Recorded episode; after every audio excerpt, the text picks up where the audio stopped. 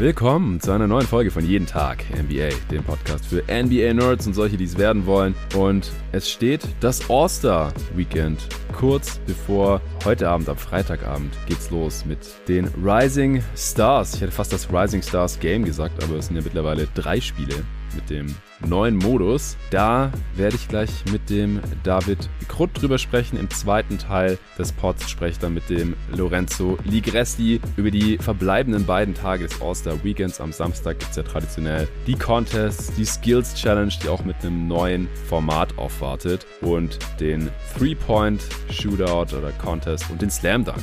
Contest. Wir sprechen über alle Teilnehmer und wen wir da vorne sehen und wie diese Contests auch funktionieren oder Challenges oder Turniere. Und dann sprechen wir natürlich noch über das Highlight des All-Star-Weekends. Wobei ich äh, natürlich auch weiß, dass nicht für jeden das All-Star-Game das Highlight ist. Manche gucken auch nur den Slam Contest oder finden den äh, Three-Point-Shootout am interessantesten. Aber den krönenden Abschluss bildet auf jeden Fall das All-Star-Game am Sonntagabend bzw. frühen Montagmorgen deutscher Zeit um 2 Uhr geht's los. Und Lorenzo und ich werden nochmal alle All-Stars besprechen und dann auch unsere beiden Teams zusammenpicken, genauso wie KD und LeBron das gemacht haben. Und das dann auch mit den tatsächlich gepickten Teams abgleichen, da dann noch unsere Tipps abgeben, von wem wir erwarten, dass er das Spiel gewinnt und was wir allgemein vom All-Star-Game und überhaupt diesem Wochenende so erwarten. Also ein Podcast ganz im Zeichen des All-Star-Weekends hier bei Jeden Tag NBA. Ich bin auch froh, dass ich mit Lorenzo und auch David zwei All-Star-Weekend-Connoisseurs gefunden habe. Denn es gibt ja durchaus, du, durchaus auch Gäste hier bei Jeden Tag NBA, die sich das alles gar nicht reinziehen wollen. Die sagen, das ist kein echter Basketball, interessiert mich nicht. Ich äh, scoute derweil lieber irgendwelche Prospects oder guck mir irgendwelche NBA-Games on demand an oder mach auch gar nichts mit Basketball oder NBA. Äh, fahr weg übers Wochenende, wie auch immer. Nichts dergleichen hier auf meiner Seite. Es ist mittlerweile die dritte Aufnahme heute. Äh, ich, ich bin schon ein bisschen durch, hatte einen sehr, sehr langen Tag. Will jetzt aber nicht rumheulen. Ich habe mega Bock, ich bin motiviert und bin froh, dass der David am Start ist. Herr David. Hallo Jonathan. Ja, bevor wir hier gleich über die Rising Stars sprechen, äh, wir werden so unterbrechen die Top 12 Rookies dieser Saison, die Top 12 Sophomores dieser Saison, dann gleichen wir das ab mit den 12 Jungs die tatsächlich spielen werden am Freitagabend. Und dann äh, wird David uns noch was über die vier G-League Ignite Player erzählen die da ja mittlerweile durch den neuen Modus auf vier Teams verteilt wurden. Da gab es auch eine Draft, wir werden heute keine Draft nachspielen, wir werden das jetzt auch relativ zügig durchgehen, damit ihr eben einen Eindruck habt, welche in dieser Saison die besten Rookies, die besten Sophomores sind, wer diese Ignite-Dudes sind und was man eben da Freitagnacht erwarten kann. Ja, bevor es losgeht, gibt's mal wieder kurz Werbung für den heutigen Sponsor. Das ist wieder Kicks.com Com, einer meiner absoluten Lieblingssponsoren, einfach weil ich da auch schon seit vielen, vielen, vielen Jahren Kunde bin und immer wieder alles Mögliche bestell. Basketball, Sneaker, Shorts, Hoodies, Shirts, Jerseys, alles, was man als Basketballer, Basketball-Fan äh, so gebrauchen kann. Und jetzt am Wochenende gibt's da wieder eine super Aktion. Wenn ihr über meinen Link geht, dann äh, hilft es auch hier jeden Tag NBA weiter und auf kicks.com kriegt ihr satte 22% auf Signature Shoes am All-Star Weekend, also Freitag, Samstag und Sonntag. Mein Link zu kicks.com lautet kicks.com slash jt NBA, also für jeden Tag NBA JT NBA findet ihr wie immer auch in der Beschreibung dieses Podcasts. Würde mich freuen, wenn ihr über den Link bei Kicks vorbeischaut, euch mal die Signature Shoes reinzieht und vielleicht zuschlagt mit 22% Rabatt hier am All-Star Weekend. Und selbst wenn ihr keine Signature Shoes braucht, könnt ihr natürlich bei kicks.com vorbeischauen. Die haben ja, wie gesagt, alles Mögliche, was man als Baller so gebrauchen könnte. Vielen Dank dafür und jetzt geht's auch schon los. Bevor wir gleich unsere Top 12 präsentieren, äh, werde ich vielleicht erst noch kurz den Modus, den neuen Modus des Rising Stars Games für euch runterbrechen. Also es gibt diesen 28 Spieler Pool, vielleicht erstmal im ersten Moment eine seltsame Zahl, aber es sind halt vier Teams, vier Siebener Teams. Und die spielen kurze Games. Also es gibt zwei Teams, Quatsch. Es gibt zwei Games, in denen diese vier Teams eben gegeneinander antreten. Und das Team, das zuerst 50 Punkte macht, ist quasi weiter im Finale. Und da spielen dann die beiden Teams gegeneinander, die weitergekommen sind. Aber nur bis 25, interessanterweise. Also das wird ein kürzeres Spiel, das zweite und das Finalspiel. Und am Ende gibt's eben einen Sieger. Und die Teams wurden zusammengedraftet von den jeweiligen Coaches. Es gibt das Team Barry von Brent Berry, dann das Team Isaiah von Isaiah Thomas, dem originalen Isaiah Thomas von Detroit Pistons, äh, dann das Team Peyton von Gary Payton und das Team Wor Wor Worthy von James Worthy. Ja, wer da drin ist, das äh, werde ich nachher noch kurz hier für euch runterbrechen und dann können David und ich auch überlegen, wen wir da vorne sehen. Aber jetzt geht's erstmal um die Kandidaten. Wir fangen an mit den zwölf Sophomores. Würde ich sagen, die Spieler, die im zweiten Jahr in der NBA sind. Und David, du machst ja sowieso immer deine Rookie-Rankings. Meistens sonntags und meistens einmal pro Woche, oder? Ja, das einmal pro Woche ähm, ist gerade nicht mehr so. Ich habe es auf zweimal pro Monat jetzt, glaube ich, schon ein bisschen runtergetrimmt. Mhm. Ähm, ich denke, das wird so der neue Rhythmus sein, sonst schaffe ich es gerade auch nicht, auch weil ich so viel mehr Arbeitskram im Moment um die Ohren habe, das so alles auch vernünftig zu machen. Ich will ja nicht einfach nur ein paar Namen runterleiern, sondern ich möchte da auch schon ein Mindestmaß an Gedanken und Arbeit reinstecken. Deshalb muss ich das jetzt leider ein bisschen seltener machen, aber ich bleib auf jeden Fall am Ball. Ja, du diskutierst ja dann auch gerne, wenn du es auf Twitter diskutierst und dann direkt in den Kommentaren Gegenwind bekommst, äh, wo ist denn der Spieler oder warum ist der so niedrig oder was hat der da oben verloren? Äh, und das muss natürlich alles fundiert sein, damit du da ordentlich argumentieren und diskutieren kannst. Das machst du ja auch sehr gerne. Äh, wir fangen entgegen der Tradition bei jeden Tag NBA diesmal von oben an. Denn ich denke, die ersten paar Spiele, die werden sich auf gar keinen Fall unterscheiden von den zwölf, die jetzt auch hier eingeladen wurden. Und unten raus gibt's dann vielleicht die ein oder andere Abweichung. ja, hau doch gerne mal den Spieler raus, den du Stand jetzt für den besten Sophomore hältst. Ja, das sollte nach unserem U24-Podcast, glaube ich, niemand mehr überraschen, aber an eins habe ich nach wie vor LaMelo Ball. Ja, das äh, sehe ich ganz genauso. Ich habe ja LaMelo, glaube ich, sogar noch höher gesehen als du und Tobi. Ja, das hattest du. Aber du vor... Ja, noch ein Tier höher oder so während ich ihn noch mit Edwards im gleichen hatte und hinter Young und äh, Morant noch. Ja, ja, ich glaube, da müssen wir dann auch gar nicht so viel mehr drüber diskutieren. Also Lamello Ball ist ja sogar All-Star geworden als Injury Replacement. Da spreche ich nachher noch kurz mit dem Lorenzo drüber. Für mich auch ganz klar der beste Sophomore. Er haut mittlerweile 18 Punkte pro Spiel, knapp 7 Rebounds und 7 Assists raus. Spielt für die Charlotte Hornets, die um die Playoffs mitspielen, sage ich jetzt mal. Es gibt einen anderen Spieler, der noch mehr Punkte macht, zu dem kommen wir wahrscheinlich gleich. Äh, aber abseits davon, also er ist da nicht weit dahinter und er ist ein ähnlich guter Scorer, ich sag's einfach wie Anthony Edwards, aber halt viel besserer Playmaker und deswegen ist es für mich auch nicht knapp. Genau, ja, also ich fand, Edwards hatte ja noch einen kurzen Push, da war er auch, ich glaube, bei einem 56er True Shooting, da war sein Offensive Rating auch etwas hochgegangen. Und da wurde es für mich wieder ein bisschen knapper vor einer Woche oder zwei, aber dann hatte Edwards noch eine Knöchelverletzung und da hat er auch wieder ein bisschen schlechter performt, äh, abgesehen von jetzt vor ein paar Tagen, da hatte er nochmal ein fettes 38-Punkte-Spiel oder so, aber für mich ist halt nach wie vor einfach das Playmaking ist dann doch ein ziemlich fetter Tiebreaker zwischen den beiden, wenn man schauen will, wer der bessere ist. Ja, Lamello ist natürlich auch im Rising Stars Game ja. vertreten. Hast du Edwards dann auf zwei? Ja, Edwards habe ich auf zwei. Hast du da jemand anders? Nee, nee. Also das ja. ist, glaube ich, auch relativ konkurrenzlos. Ja, Anthony Edwards, Minnesota Timberwolves. Da läuft es gerade sogar noch ein bisschen besser als bei den Hornets von LaMelo Ball, aber er hat halt auch mit Cat noch einen deutlich besseren Spieler neben sich. Äh, und die stehen auf Platz 7 im Westen, habe ich in der letzten Folge, vorletzten Folge schon mit Arne drüber gesprochen. Edwards macht gerade gut 20 Punkte pro Spiel, knapp 5 Rebounds, 3 Assists und ansonsten hast du ja gerade auch schon gesagt, wie es für ihn aktuell so läuft. Ich habe mir dann auch direkt äh, auf deinen Anraten ins Fantasy-Team geholt und danach hat er direkt ja. gespielt, natürlich. Kein Problem, ja. habe ich gern gemacht. mein US-Manager-Team hast du sabotiert.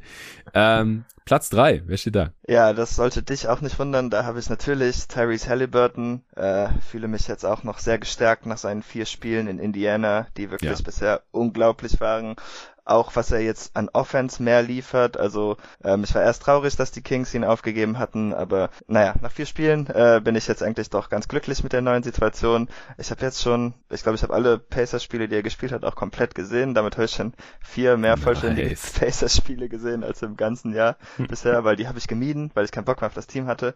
Aber jetzt habe ich wieder Bock. Und ähm, ja, ich finde einfach cool, wie schnell er da ins Rollen gekommen ist äh, und dass er auch einfach direkt mal 20 und 10 auflegt. Ich glaube, die 10 Assists pro Spiel, die ja. wundern jetzt niemand. Das Also gut, niemand weiß es nicht, 10 Assists pro Spiel ist natürlich trotzdem viel, aber das hat er natürlich schon angedeutet. Aber auch die Scoring-Explosion, die finde ich schon ziemlich cool. Und was mir auch besonders gut gefällt, ist, wie viele ähm, Dreier er jetzt inzwischen selbst kreiert. Inzwischen sind 40 Prozent seiner Dreier, etwas mehr noch, selbst kreiert. Und ähm, ich frage mich noch, wie weit er das treiben kann, denn das macht ihn natürlich noch viel spannender. 40 Prozent selbst kreiert? Äh, wenn ich mich nicht verrechnet habe. Ja. Ja. ja. ja, ja, das kann, das kann durchaus sein. Ich wollte nur sicher gehen. Ja. Weil, äh, ja, das klingt schon krass. Ich meine, wir haben uns natürlich auch drüber unterhalten, auf Air, dass du ihm das durchaus zugetraut hast und deswegen sagst du auch, dich wundert es nicht so. Andere Leute haben es nicht so gesehen und ihn deswegen auch äh, weiter unten gerankt auf ihrem Draftboard damals. Ja, genau, es sind 43 Prozent sogar seiner Dreier, die nicht assistiert sind. Sehr schön. Ja, nee, also Tyrese Halliburton sehe ich an der Stelle auf jeden Fall auch an drei. Ich weiß nicht, ob Tobi vielleicht den anderen Tyrese an drei hätte. Hast du den an vier? Äh, nee, den habe ich an fünf. Ähm, okay. Aber ist knapp. Also ich finde die vier, fünf, sechs, sieben, das ist für mich so eine Gruppe, die ich wirklich sehr eng aneinander sehe. Da könnte ich Argumente für alle sehen. Äh, an vier habe ich erstmal Desmond Bain. Ja, ich habe mir gedacht, dass du gerade gesagt hast, dass du Tyrese Maxi nicht an vier hast. Ja, ich glaube, Bane hat wahrscheinlich das wertvollere Skillset als Maxi. Maxi wahrscheinlich mehr Upside. Ja, da, genau. So würde ich das auch sehen. Aber einfach im Moment äh, ist Bane einfach ein besserer Shooter und, und er macht auch mehr Punkte und äh, klar, er ist natürlich noch nicht so ganz der Playmaker, der Maxi ist, aber ich finde Maxis Playmaking, auch wenn er jetzt in den letzten Wochen ähm, da doch noch ein paar bessere Reads gemacht hat. Ich glaube, Jackson Frank hatte dazu einen ganz guten Artikel geschrieben, auch wenn ich mich nicht irre. Ähm, aber ansonsten finde ich Bane Scoring einfach liefert im Moment mehr Wert als Maxis Playmaking und defensiv sind beide mal gut, aber haben dann doch irgendwie so ihre Probleme, weil sie beide ja nicht so lang sind. Ähm, mhm. deshalb hätte ich jetzt Bane noch um eine Nasenlänge vor, aber klar, sobald man natürlich Potenzial mit einberechnet, dann äh, würde ich auch wieder Richtung Maxi gehen, einfach weil er noch was jünger ist und so viel schneller ist und zumindest aus dem Pull-up der Wurf ja immer besser aussieht. Ja, Maxi ist zwei Jahre jünger als Bane. Bane macht 18 Punkte pro Spiel, echt krass, fast 5 Rebounds zweieinhalb Assists und Maxi 17 Punkte pro Spiel, obwohl er fünf Minuten mehr spielt als Desmond Bain. Muss man auch dazu sagen. Knapp vier Rebounds, viereinhalb Assists. Äh, Bain auch mit 42% Dreiquote, ist auch beim Three-Point-Contest dabei dieses Jahr. Äh, ich bin gespannt, äh, was ich genau von ihm halte in diesem Contest. Das erfahrt ihr dann im zweiten Teil den ich ja schon aufgenommen habe, deswegen weiß ich, was ich sagen werde aber ihr konntet es noch nicht hören, weil ich die Segmente in der Reihenfolge jetzt hier im Pod bringen wollte, wie sie natürlich dann auch in der Realität stattfinden werden. Wer war jetzt dein dritter Spieler in diesem Tier? Äh, der nächste wäre dann Onyeka Okongwu. Ah, der hat noch ja. nicht ganz so viel gespielt dieses Jahr, weil er natürlich am mhm. Anfang verpasst hat. Aber äh, jedes Mal, wenn ich Hawks schaue und er spielt, äh, macht mir das Team mehr Spaß. Äh, wahrscheinlich wird das Zufall sein. Ich will jetzt auch niemand erzählen, dass er besser ist als Clint Capella. Aber in den Spielen, die ich dieses Jahr geschaut habe, hat er mir eigentlich fast jedes Mal besser gefallen als Clint Capella. Mhm. Er scheint einfach ein bisschen mehr Umf zu haben im Moment. Und ähm, er läuft sich auch so gut frei. Also er findet alle Lücken. Trey ist dann natürlich auch noch ein unglaublicher Passer. Das Zusammenspiel zwischen den beiden macht ja. extrem Bock. Und deshalb habe ich ihn jetzt äh, noch was angezogen in den letzten paar Wochen. Ja, und geile Defender ist er natürlich ja, auch. Klar. Äh, hat gerade ein flottes Offensivrating von 135, äh, was auch daran liegt, dass er 72 Prozent aus dem Feld trifft, was wiederum daran liegt, dass er ja die allermeisten Würfe, also 70 Prozent seiner Würfe nimmt er direkt am Korb und 95% seiner Würfe nimmt er innerhalb von drei Metern und da außerhalb dann eigentlich nichts mehr. Sind so gut wie keine Jumpshots, wobei er da auch noch ein bisschen Potenzial hat, würde ich mal behaupten. Trifft 73% seiner Freiwürfe gerade, ist natürlich auch alles noch relativ kleine Sample Size, hat als Rookie 600 Minuten gespielt, jetzt bisher 560 nur. Also ich glaube, ich könnte es auch nachvollziehen, wenn man hier Cole Anthony genannt hätte. Wäre das der nächste? Genau, das ist mein nächster. Ähm, ja, da weiß ich nicht, ob ich da nicht gerade ein bisschen zu hart bin bei ihm, denn am Anfang der Saison, so November, Dezember rum, ähm, hatte ich schon fast überlegt, ob er sich so in das Ball Edwards Tier vielleicht vorstoßen könnte, weil da sah er ja mhm. wirklich sehr gut aus. Aber seitdem hat er effizienztechnisch doch schon bedeutend nachgelassen. Äh, aber gut, ist halt die Frage in dem Umfeld bei dem Magic ist natürlich auch nicht so einfach, ähm, ob ich ihm das jetzt zu hart anrechne. Im Gegensatz zu Ukongwu ist er natürlich auch ein Creator, was einen ganz anderen Wert mit sich bringt. Aber ich ja. fand jetzt einfach, dass Okongwu ein bisschen besser gespielt hat. Ähm, aber ich könnte auch sehr gut nachvollziehen, wenn man äh, da den ja, Shot Creator vorziehen will. Denn ähm, ja, Anthony legt ja auch 18 Punkte pro Spiel auf und dazu 6 Assists und produziert damit natürlich viel mehr als Okongwu in einer viel kleineren Bankrolle. Ja, und Cole Anthonys Mitspieler sind auch deutlich schlechter als die von Onyeka Okongwu. Ja. Aber ich finde sie sehr schwer zu vergleichen von den Spieltypen ja, genau. her. Ich glaube, ich würde Anthony als wertvoller einstufen. Er ist jetzt halt leider mittlerweile relativ effizient, weil er einen super miesen Januar hatte. In 13 Spielen hat er 33% aus dem Feld geschossen, 22% von der Dreierlinie. Also seine Dreierquote hat auch extrem gelitten. Aber er holt sich gerade so ein bisschen. Also der Februar ist schon wieder besser. Da trifft er deutlich besser, äh, begeht aber leider relativ viele Turnovers, wieder ein anderes Problem. Aber wie gesagt, ist es halt auch relativ schwierig bei dem Magic offensiv. 95er Offensivrating im Januar, True Shooting von 44 Prozent, das ist halt super übel. Also das zieht den schon sehr, sehr stark runter. Wie gesagt, jetzt im Februar in den neuen Spielen läuft es wieder besser, 56% True Shooting und immerhin das Offensivrating wieder über 100 gehievt, 17 Punkte pro Spiel wieder im, im Februar, also ähnlich wie seine Saisonwerte. Aber ich glaube, ich würde ihn Okongo vorziehen, aber das ist jetzt unsere erste kleine Diskrepanz. Ich bin auch großer Okongo-Fan, von daher Ja, für mich ist das auch, auch nicht groß diskutieren. Äh, dadurch, dass das natürlich ursprünglich mein wöchentliches Ranking war, versuche ich so ein bisschen die Trends mitzunehmen. Ähm, und mhm. ich würde sagen, Okongwu spielt gerade gut, Anthony gerade nicht so gut, deshalb ist mhm. da der Switch passiert, aber ähm, ja, hätte ich jetzt auch gar nichts zu diskutieren eigentlich. Anthony finde ja. ich auch ein guter Pick. Ja, und über Cole Anthonys Teilnahme am Slam Dunk Contest. Werde ich auch später noch mit Lorenzo sprechen. Nächster Spieler bei dir auf dem Board, darf ich raten, ist es Sadiq Bay? Nee, da fehlt noch zwei Spots. Oh, okay, dann ähm, raus. Ich habe jetzt Isaac Okoro. Ja, sehr nice. Das, äh, den mag ich natürlich auch. ja, den mussten wir natürlich äh, traditionsgemäß früher nennen, als ihn sonst jemand nennen würde. oh Gott, ja. Also für die Hörer, die damals noch nicht am Start waren, David und ich haben den damals in der Mock Draft an eins gepickt. Ja, das war richtig gut. Aber an sich, ähm, also die Entwicklung im Vergleich zum letzten Jahr, ähm, ja, gefällt mir jetzt schon ganz gut. Jetzt so als Scorer ist da nicht viel dazugekommen, aber ähm, er ist jetzt einfach ein reiner Play-Finisher im Endeffekt und defensiv gefällt er mir besser. Ich finde, man merkt schon, dass er etwas kräftiger geworden ist. Er ist ja. immer noch besser gegen Guards als Wings, würde ich sagen aber er sieht besser aus gegen Wings, als er es noch im vergangenen Jahr tat. Und ähm, ja, offensiv gibt's jetzt eh nicht mehr so viele Kandidaten, die also von den Spielern, die noch übrig sind, die einem jetzt viel Offense liefern würden. Deshalb sind auch meine nächsten paar Spieler eher so Defensivspieler und da fand ich ihn dann jetzt doch noch so um eine Haaresbreite den besten, äh, vielleicht aber auch ein bisschen dadurch gepusht, dass er einfach mit viel fähigeren Mitspielern spielt als die anderen Spieler, die noch auf dem Board sind. Ja, ja. Also er ist halt viel effizienter als noch als Rookie. 115 Offensivrating. Kann sich echt sehen lassen, dass obwohl der Dreier halt leider weiterhin nicht besonders gut fällt mit 32 Prozent. Das wäre halt schon wichtig so für seine Trajektorie, wenn er mal irgendwie Richtung 3D gehen könnte. Das Volumen ist da auch immer noch nicht so berühmt mit unter fünf Versuchen auf 100 Possessions. Aber die Freiwurfquote macht mir da auch weiterhin Hoffnung, dass er eigentlich mehr Touch hat. Mhm. 79 Prozent jetzt und äh, Rookie und Sophomore Season zusammen 75 Prozent, da könnte nach wie vor was gehen und er ist ja natürlich ein athletischer Finisher und ein starker On-Ball-Defender. Also ich halte nach wie viel, nach wie vor viel von Isaac Okoro. Wen hast du jetzt noch vor Bay? Dann habe ich noch einen Spieler vor Bay und das ist Devin Vassell. Ja, kann man auch. Ähm, ja, bei ihm eigentlich auch ähnlicher Case. Ich finde auch seine Defense ein bisschen besser als die von äh, Sadiq Bay und ich glaube, er ist auch noch immer ein bisschen effizienter. Die Rolle ist natürlich bedeutend geringer und auch hier würde ich sagen, hat er bessere Mitspieler als Bay. Aber ja, ähm, ja dann habe ich die Defense halt ein bisschen mehr gewichtet und bei Sadiq Bay muss man auch sagen, der hat jetzt natürlich schon eine Weile ein True Shooting über 50 Prozent, aber ich glaube, seine ersten zwei Monate der Saison waren wirklich fürchterlich. Also da war er ja. auch unter 50 Prozent, so wie jeder zweite Pisten auch, glaube ich. Deshalb habe ich dann Bay noch einen Spot tiefer. Ja, ja, also Bay kommt so langsam oder, oder kam dann halt irgendwann besser in die Saison ran. Als, als Rookie war er auch schon äh, deutlich effizienter gewesen. Also im November in den 15 Spielen hat er ein Offensivrating von 92 gehabt, Shooting von 41,5. Huh. Äh, und dann Dezember war deutlich besser, der Januar auch und der Februar von Sadiq Bay, der ist jetzt richtig krass. Da hat er ein 122er Offensivrating ja, 18 die, Punkten pro Spiel. Gegen die Celtics hat er auch wieder einige Dreier getroffen. In seiner Karriere übrigens in fünf Spielen gegen die Celtics 23 von 33 Dreiern getroffen. Alter. ja, das ist, weil du ihn hier zu weit unten rankst. Ja, es wird sich nicht ändern, wenn der weiter so Blödsinn macht, ey.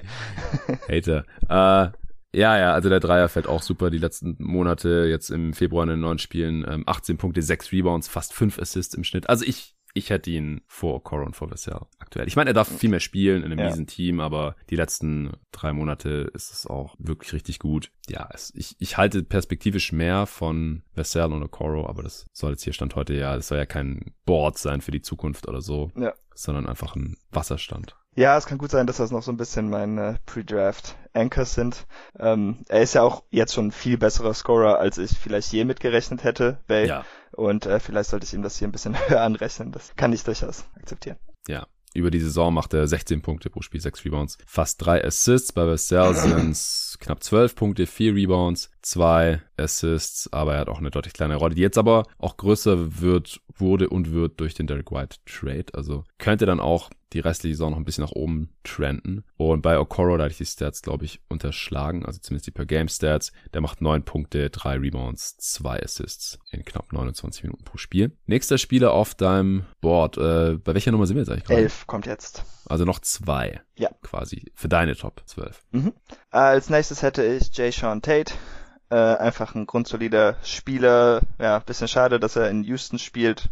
Ähm, einfach weil ich nicht weiß, ob sie schnell genug gut werden, um seine Prime jetzt noch so richtig ausschöpfen zu können äh, wenn sie ihn halten. Ähm, aber er ist auch ein sehr guter Verteidiger. Ich liebe es, wenn er den Ball im High- oder Low-Post kriegt, weil von da aus macht er auch immer gute Entscheidungen. Er kann sogar ein bisschen Post-Ups aus dem Post-Up scoren. Das Einzige, was schade ist, was ihm so ein bisschen äh, die Effektivität als 3D-Spieler wegnimmt, ist, dass er halt keinen Dreier hat. Ja, nur die. ja. Three auf jeden ja. Fall. Okay, äh, wir haben jetzt schon mindestens zwei Spieler. Also es sind schon zwei Spieler beim Game, die du noch nicht genannt hast. Nee, drei sogar. Ja. ja es also es wird, wird eine Diskrepanz geben. Definitiv. Und einer, den du genannt hast, der ist nicht dabei. Dann enthülle deinen zwölften Platz. Ja, mein letzter Platz geht auch eigentlich in die ähnliche Riege wie die vorigen vier, fünf Spieler. Habe ich Danny Avdia, weiterer sehr starker Verteidiger vom Flügel. Ähm, er ist ein bisschen effizienter noch geworden in letzter Zeit, aber er hat halt so eine lächerlich kleine Usage, also der drückt halt nie ab. Deshalb habe ich ihn hier auch ganz niedrig. Ich habe ja auch noch über andere Rollenspieler nachgedacht, wie zum Beispiel Signaji oder ähm, okay. Obi Toppin oder Emmanuel Quickly, das waren jetzt so alle die, die als nächstes auf meinem Board waren, aber ich finde Dannys Defense dann, glaube ich, doch noch den überzeugendsten Skill, den die Spieler mit sich bringen und dann habe ich mich für ihn entschieden. Ja, also kann ich nachvollziehen. Für mich wird's jetzt alles relativ vergleichbar. Ja. So langsam. Ja, Tate macht 12,5 Punkte pro Spiel, 5,5 Rebounds, 3 Assists im Schnitt, um das noch gesagt zu haben. Und Danny Afdia steht bei 7,5 Punkten, 5 Rebounds, 1,5 Assists. Also da gibt's definitiv Spieler, die einen besseren statistischen Case haben. Was zum Beispiel mit Isaiah Stewart? Warum hast du den nicht mit gezogen? Ja, den hätte ich gerade auf jeden Fall auch noch bei den Snubs nennen können. Ja. Aber hat er auch jetzt nicht so viel Output. Im Endeffekt sind es ja auch nur acht Punkte und defensiv hat er mir letztes Jahr irgendwie so viel besser gefallen als dieses Jahr. Mhm. Also ich habe irgendwie im Moment den Eindruck, dass er teilweise ein bisschen kopflos durch die Gegend rennt. Ähm, weiß ich nicht, vielleicht projiziere ich da zu viel, aber ist auch ein bisschen meine Enttäuschung, die da mitschwingt. Denn letztes Jahr hatte mhm. ich ihn, glaube ich, als wir den Podcast mit Torben aufgenommen äh, haben zu den Rookie-Teams, hatte ich ihn noch als letzten Platz in meinem First-Team. Ja, und jetzt, ich glaube, wir hatten alle drei drin. Ja. ja, und jetzt habe ich ihn nicht mal in meiner Top 12. Aber klar, der wäre jetzt auch, also viel mehr als drei Spots tiefer oder so würde ich den jetzt auch nicht mehr fallen lassen. Ja, der kommt halt auch so langsam. Jetzt Februar ist sein bester Monat. Hatte auch einen relativ langsamen Start. Am Anfang auch weniger gespielt. Im November 25 Minuten pro Spiel. Mittlerweile äh, spielt er eher so 29. Äh, und er hat's halt noch reingeschafft in der Realität. Genauso wie zwei weitere Spieler, die du nicht genannt hast. Precious Achua. Also das kann ich gar nicht nachvollziehen. Nee, ich auch nicht. und Jaden McDaniels. Okay, ja, Jaden kann ich auch noch sehen. Ja. Also der fällt halt so in die gleiche Riege wie die anderen letzten Kandidaten von mir. Einfach ein guter Flügelverteidiger. Er ist dann noch was größer, kann dann noch ein paar Bigs auf sich nehmen. Aber offensiv hat man sich ja auch schon immer so ein bisschen Shooting von ihm erhofft. Das ist leider bisher noch nicht gekommen ja, und ist ja auch nur ein Playfinisher. Deshalb hat er für mich jetzt nicht wirklich einen viel stärkeren Case als die anderen. Aber ich könnte schon sehen, dass man ihn als vielseitigen Defender jetzt zum Beispiel ansieht und ihn deshalb mit reinnehmen würde. Also das Jaden finde ich auch noch ganz okay als Pick. Chua, da ist halt nur die Defense der Case, aber einfach als Big ein True Shooting Percentage von 47 Prozent haben, ist einfach total bescheuert. Also da, damit kann ich nichts anfangen. Ja, und er hat jetzt auch keinen wirklich besseren statistischen nee. Case als Afdia oder so. Also, nee, gar nicht. Das ist auf jeden Fall der, der seltsamste Nominee hier heute. Ja, demnach sind von dein Kandidaten Avdia ist nicht drin und was ich auch ziemlich krass finde, Devin Vassell ist ja, nicht drin. Das, das kann ich auch. nicht verstehen. Und wer ist der dritte?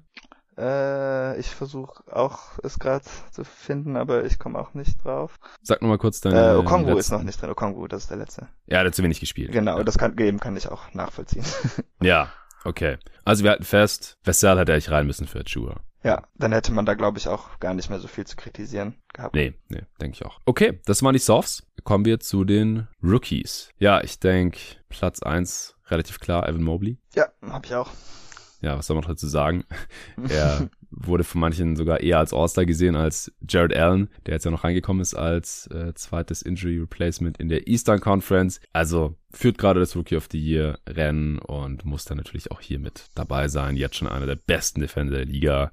Und offensiv macht er auf jeden Fall auch genug, um diesen Status zu rechtfertigen. Ja, gut, genug ist sogar noch irgendwie, würde ich sagen, untertrieben, weil er ist ja auch Top 3 in Scoring oder so bei den Rookies. Ja, ja, also, stimmt, im Vergleich mit den Rookies. Ja, ja. Auf jeden Fall Top 5.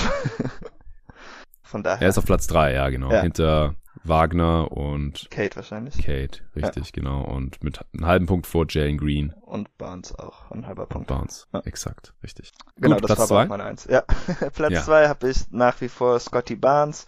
Äh, ich finde so effizienztechnisch rückt Franz Wagner langsam so ein bisschen auf, aber ich finde Barnes dann defensiv doch noch besser ähm, und sein Playmaking mag ich auch ein bisschen mehr. Ich finde auch bei Barnes, der wird defensiv teilweise für meinen Geschmack ein bisschen zu heftig kritisiert.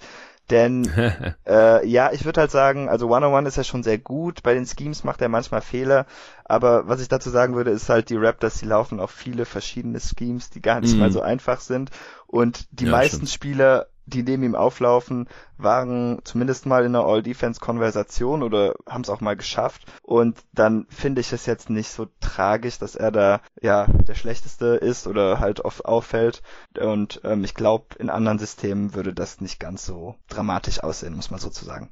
Es ist mal wieder David versus Tobi. Äh, Tobi sagt hier im Pod immer, ja, er findet Barnes Defense teilweise überschätzt. Und dann kommst du rein und sagst, ja, du findest Barnes Defense teilweise zu viel kritisiert. Ja, passt. Aber ich, ich bin wahrscheinlich irgendwo dazwischen und ich hätte ihn ja auch noch an zwei, aber es, es, es drücken so langsam andere Spieler von unten, die wir sicherlich jetzt äh, gleich als nächstes besprechen werden. Äh, ich wollte eigentlich noch die totalen Zahlen zu Barnes äh, und auch Mobley nachliefern. Barnes macht 14,5 Punkte pro Spiel, 7,5 Rebounds und 3,5 Assists bei weiterhin überdurchschnittlicher Effizienz, 113er Offensivrating, obwohl das True Shooting nur bei 54% liegt. Und Evan Mobley macht 15 Punkte pro Spiel, 8 Rebounds und 2,5 Assists, 1,6 Blocks auch übrigens, 108 Offensivrating, also leicht unterdurchschnittlich effizient. Das hatte ich glaube ich auch so im Hinterkopf, als ich vorhin gesagt habe, er macht genug offensiv. Ja, ja. Aber will ich jetzt natürlich auch nicht überbewerten hier. Das ist auf jeden Fall noch ziemlich gut. True Shooting ist besser als das von Barnes tatsächlich, aber er macht halt einigermaßen viele Turnovers. Okay, Platz drei ist dann Wagner. Ja, Platz drei ist Franz Wagner für mich. Sehr schön. Ja, willst du noch ein paar Sätze zu ihm sagen? Nö. ähm, ja, er ist halt auch einfach so ein sehr vielseitiger Flügel, kann Closeouts auch sehr gut attackieren. Ähm, ich mag auch seine Straightline Drives sehr gerne. Meistens sind die ein bisschen unkreativ, aber er ist irgendwie immer so entschlossen, verliert er gar keine Zeit. Man sieht auch jetzt schon, dass der ein super Connector wird, äh, legt aber auch jetzt schon 16 Punkte pro Spiel auf. Das heißt, ja. ich bin auch sehr begeistert, wo die Reise da mit ihm noch hingehen kann. Ich würde ihn gerne mal ein bisschen mehr als Ballhändler in Pick and Roll sehen, ähm, aber das kann natürlich noch später kommen. Ja, und er ist auch fast Topscorer dieser Class, also 0,1 Punkte pro Spiel hinter Kate. Und er wirft viel weniger. Ja, ja, genau. Also, also Kate hält ja richtig drauf im Moment. Ja, das stimmt. Und deshalb bei so einer talentierten Rookie-Class, das hat auf jeden Fall schon was zu sagen. Viereinhalb Rebounds, drei Assists, also 15,6 Punkte pro Spiel macht, habe ich, hab ich glaube ich, gerade gar nicht gesagt. Und Kate hat 15,7. Franz trifft auch 36 äh, Prozent seiner Dreier, 85 Prozent seiner Freiwürfe äh, kann athletisch finishen, äh, ist einem bestimmt schon das eine oder andere Highlight untergekommen. 109er Offensivrating und das sieht halt gegenüber dem 93er Offensivrating von Kate Cunningham ganz, ganz anders aus. Also mhm. ich würde es bei Kate auch immer noch nicht überbewerten, ist äh, nicht die einfachste Situation da beim schlechtesten Team der Liga aktuell, offensiv auch äh, echt problematisch dort. Der Dreier fällt auch besser als noch zu Beginn der Saison, aber er ist halt schon immer noch wahnsinnig inkonstant. Wäre er der nächste jetzt bei dir? Äh, nee, tatsächlich noch nicht. Jane Green? Nee, nicht. Der muss leider noch, noch was länger warten. Ja, ich hätte sie zugetraut. Okay, wer dann? Wow, nee, also so verblendet bin ich ja nicht. Ich mache hier nur gute Nein. Listen mit guten Picks. Nein. Josh Giddy? Nee, ist auch falsch. Auch Der nächste ist Herb Jones. Ah ja, okay, shit, wie konnte ich den vergessen? Ja, ist ja klar. Also Torben wird's freuen. Fanboy Number One bei jeden Tag NBA von Herb Jones und dann kommst wahrscheinlich direkt du. ja, da ich ihn Montag sehe, musste ich mich ein bisschen einschleimen. Gegen die Celtics oder was? Nee, nicht, ich sehe nicht Herb Jones, ich sehe Torben. Ich, ich gehe mit Nico Ach und Torben so. zocken. Wieder ja, die nice. Kohlenpot Big Three reuniten. Ich war ja kurz im Health and oh, Safety yeah. Protokoll und musste dann unseren ursprünglichen Termin verlegen, aber Montag findet es tatsächlich statt. Das richtige All-Star-Game, wie viele Leute sagen. Habe ich gehört.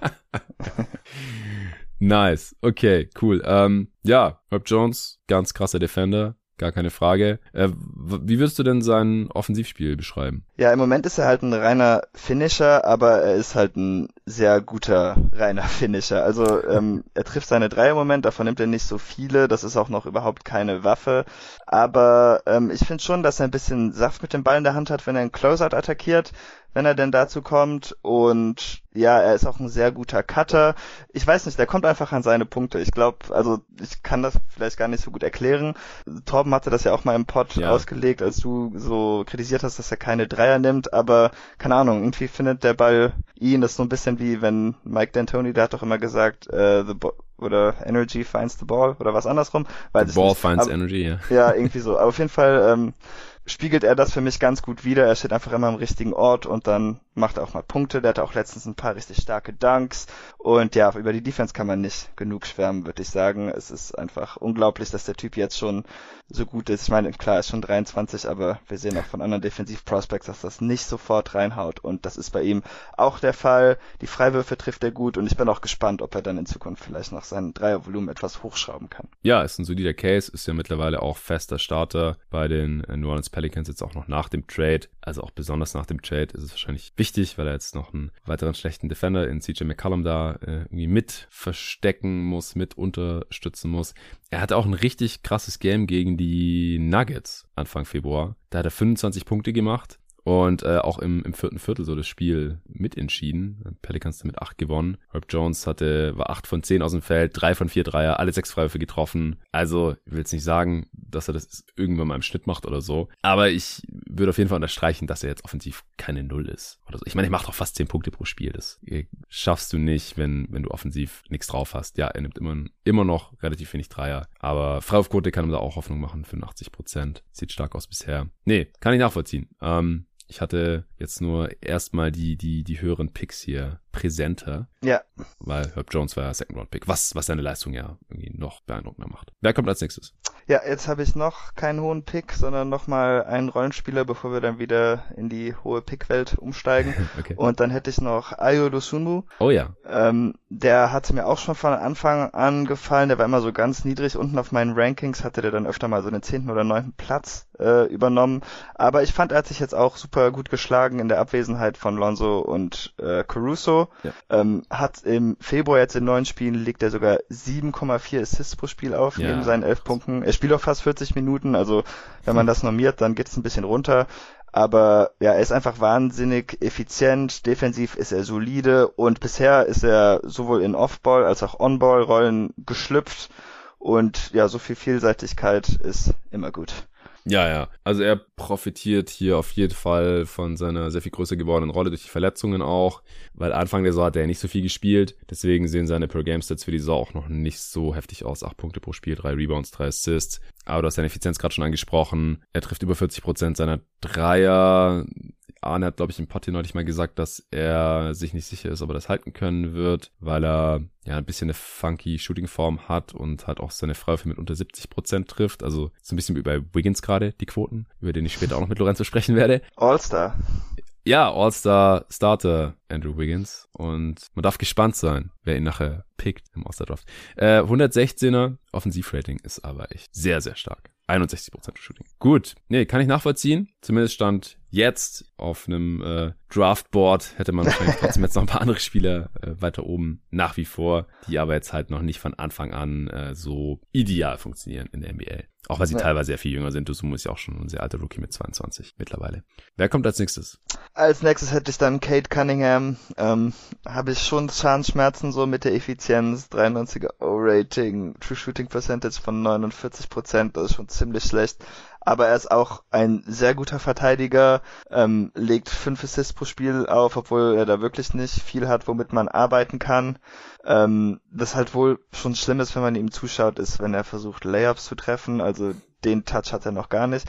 Äh, das erinnert mich tatsächlich ein bisschen an Jason Tatum immer im Oktober und November. Also der oh. schmettert den Ball da wirklich gegens Brett und äh, wenn du den Ring noch irgendwie so halbwegs triffst, dann war das noch ein guter Versuch. Ähm, also da muss noch einiges kommen. Da scheint er entweder nicht den Touch zu haben oder einfach nicht stark genug zu sein, aber ich denke, das kann noch kommen. Ja, er trifft unter 55 Prozent am Ring. Das ist nicht so besonders berühmt. Das ja, habe ich nicht mal geprüft, aber so, so sieht's immer aus, wenn ich ihn zuschaue. Weil der Jumper, der ist ja richtig nass, also der sieht gut aus, finde ich. Ja, ja, das schon. Auch wenn die Quote halt nach wie vor auf diese Saison gesehen noch nicht so toll ist, mit knapp 33 Prozent, aber das sah auch schon mal schlimmer aus. Ja, und er hatte auch richtig schwierige Versuche. Also das sind ja Stepback, Sidesteps, das ja. ist ja alles Mögliche bei. Deshalb finde ja, ich da ich mein, die 33 Prozent okay. Ja, er darf ja auch in Detroit machen, was er will. Und es soll er ja auch. Ähm, muss sich da ausprobieren, ja. reinkommen. In die Liga in Detroit geht's dieses Jahr um nichts. Ja, also ja, er ist immer besser geworden zwischen Oktober und Januar. Jetzt im Februar hat er nur vier Spiele gemacht. Er war ja auch kurzzeitig verletzt raus. Das äh, sieht jetzt in den vier Spielen bisher nicht so toll aus, als du es mal Sample Size. Also ich fände es halt auch einfach schön, wenn er den äh, leicht nach oben zeigenden Trend dann in den kommenden Monaten fortsetzen wird. Und ich würde jetzt auch noch nicht allzu viel reininterpretieren für seine Zukunft, aber Stand jetzt, ja, gibt's einfach einige bessere Rookies. Äh, bei welcher Platzierung sind wir jetzt? Hast du auf dem Schirm? Und wie viele haben wir jetzt gehabt? Wir, Kate war der sechste. Okay. Also sind jetzt bei der Hälfte der Rookies. Okay, tja, da haben wir noch was vor uns. Wer ist auf sieben? Ah, auf sieben habe ich Alperen Schengen. Mhm. Äh, ja, Defense ähm, funktioniert wahrscheinlich noch irgendwie besser, als sie sollte, aber gut ist er da auf jeden Fall nicht. Ähm, ich habe es auch schon mehrfach hier im Podcast angesprochen. Ja. Also ist schon beeindruckend, dass er dann so noch diese Recovery Plays machen kann, aber es ist halt auch ein Problem, dass es immer dazu kommt. Ähm, aber unterm Korb finde ich ihn defensiv schon besser, als ich vorher gedacht hatte. Also es ist auf jeden Fall keine Ines Situation, würde ich schon mal sagen, das ist gut. Ja. Und ansonsten ist einfach das Playmaking von ihm einfach so unglaublich. Er hatte letztens auch wieder einen Behind the Backpass, ähm, Kickout an die Dreierlinie und dann schmeißt er auch immer wieder wilde Dinge zum Korb. Also das macht einfach Spaß, ihm dabei zuzuschauen. Der liest das Spiel echt unglaublich schnell auch. Und ich bin gespannt, ob er sich vielleicht noch einen Dreier aneignen kann. Er versucht es ja mal wieder so ein bisschen, auch mit den äh, langen Zweiern, aber das klappt alles nicht so. Also im Moment ist er wirklich ein Short-Roll-Spieler und alles, was weiter weg vom Korb ist, ist noch nicht so seins. Ja, Schengen bisher mit neun Punkten, knapp fünf Rebounds, zweieinhalb Assists im Schnitt, unterdurchschnittliche Effizienz, 107 Offensivrating, 56% für Shooting. Ist ganz okay, aber geht halt relativ viele Turnovers. Und bei Kate gerade hatte ich glaube ich gar nicht gesagt, der macht knapp diese 15,7 Punkte, eben 0,1 mehr als Franz, hatte ich vorhin erwähnt. Äh, 5,5 Rebounds und gut 5 Assists bisher in dieser Saison. Wie gesagt, bei einem gruseligen Offensivrating von 93, leider. Dein nächster Platz, 8 dann. Als nächstes habe ich Chris Duarte, der dann leider nicht spielen wird im ja. Rising Stars Spiel. Wegen Verletzung. Ja, genau. Ähm, aber den, der gefällt mir jetzt eigentlich auch gar nicht mal so, ich zuschaue, muss ich sagen, aber äh, ist immer noch einer der Topscorer der Class und dabei ungefähr Liga durchschnittlich effizient, ein bisschen drunter aber 8 Dreier auf 100 Possessions kann sich sehen lassen, trifft ja. die dann auch noch zu 36 Prozent und damit ist er eigentlich automatisch schon ein ganz ordentlicher Rollenspieler, auch wenn ich ihn defensiv ähm, ja, etwas enttäuschend fand. Also da hätte ich jetzt schon mehr von ihm erwartet aus dem College, muss ich sagen. Ja, kann man als 3D-Spieler rein. Ältester Lottery-Pick ever war das doch, glaube ich. Also mhm. Age 24 Season. Wenn es dann da noch nicht am Start ist. Also er ist halt auch körperlich vielleicht ein bisschen überfordert. Ist halt schon für einen 6-6-Spieler relativ leicht Stimmt, ja. und schmal. Also gegen Wings in der NBA vielleicht dann einfach auch nicht ideal. Ja, macht 13 Punkte pro Spiel, du hast gerade schon angesprochen, äh, dreieinhalb Rebounds, nee Quatsch, vier Rebounds und mehr als zwei Assists pro Spiel für Chris Duarte. Dein nächster? Danach habe ich Josh Giddy, hatte ja jetzt, glaube ich, den Rekord gebrochen für die meisten Triple Doubles für einen Rookie. Ja, sein drittes war das, glaube ich. Ja, ähm, ja, einfach auch wieder ein wahnsinniger Passer. Hier habe ich auch wieder ein bisschen Schwierigkeiten mit den äh, Effizienzwerten. Rating mhm. unter 100, Shooting Percentage unter 50. Ja. Aber äh, ja, 6,4 Assists, immer wieder Triple Doubles, äh, einfach ein extrem vielseitiger Spieler, beste Playmaker der Klasse, würde ich sagen, muss man glaube ich auch gar nicht so lang drüber nachdenken. Mhm. Ähm, ja, er macht einfach Spaß. Ich habe aber, ja. muss ich gestehen, nicht so viel Thunder-Spiele geschaut in letzter Zeit, deshalb habe ich jetzt auch nicht so viel Aktuelles dazu zu sagen. Ja, dann äh, würde ich sagen, halten wir es kurz und kommen zum nächsten Spiel. Also zwölf Punkte macht Gedi, acht Rebounds, sechs Assists, noch der Vollständigkeit, halte, Vollständigkeit halber. Dein Platz neun.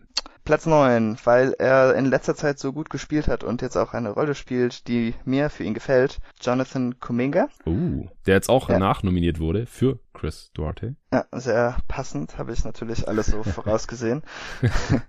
ähm, ja, aber er spielt ja jetzt im Moment für die Warriors eigentlich wie ein Small Ball Big und ich meine, aber da bin ich mir jetzt nicht mehr sicher, aber ich glaube, als wir die Mock Draft für diese Draft Class aufgenommen hatten, hatten wir sogar noch darüber gesprochen, dass er uns in einer solchen Rolle viel besser gefallen würde als äh, diese Wing Creator Rolle, die er in der mhm. G-League gemacht hat, die er übrigens auch immer noch in der G-League spielt für die Santa Cruz Warriors.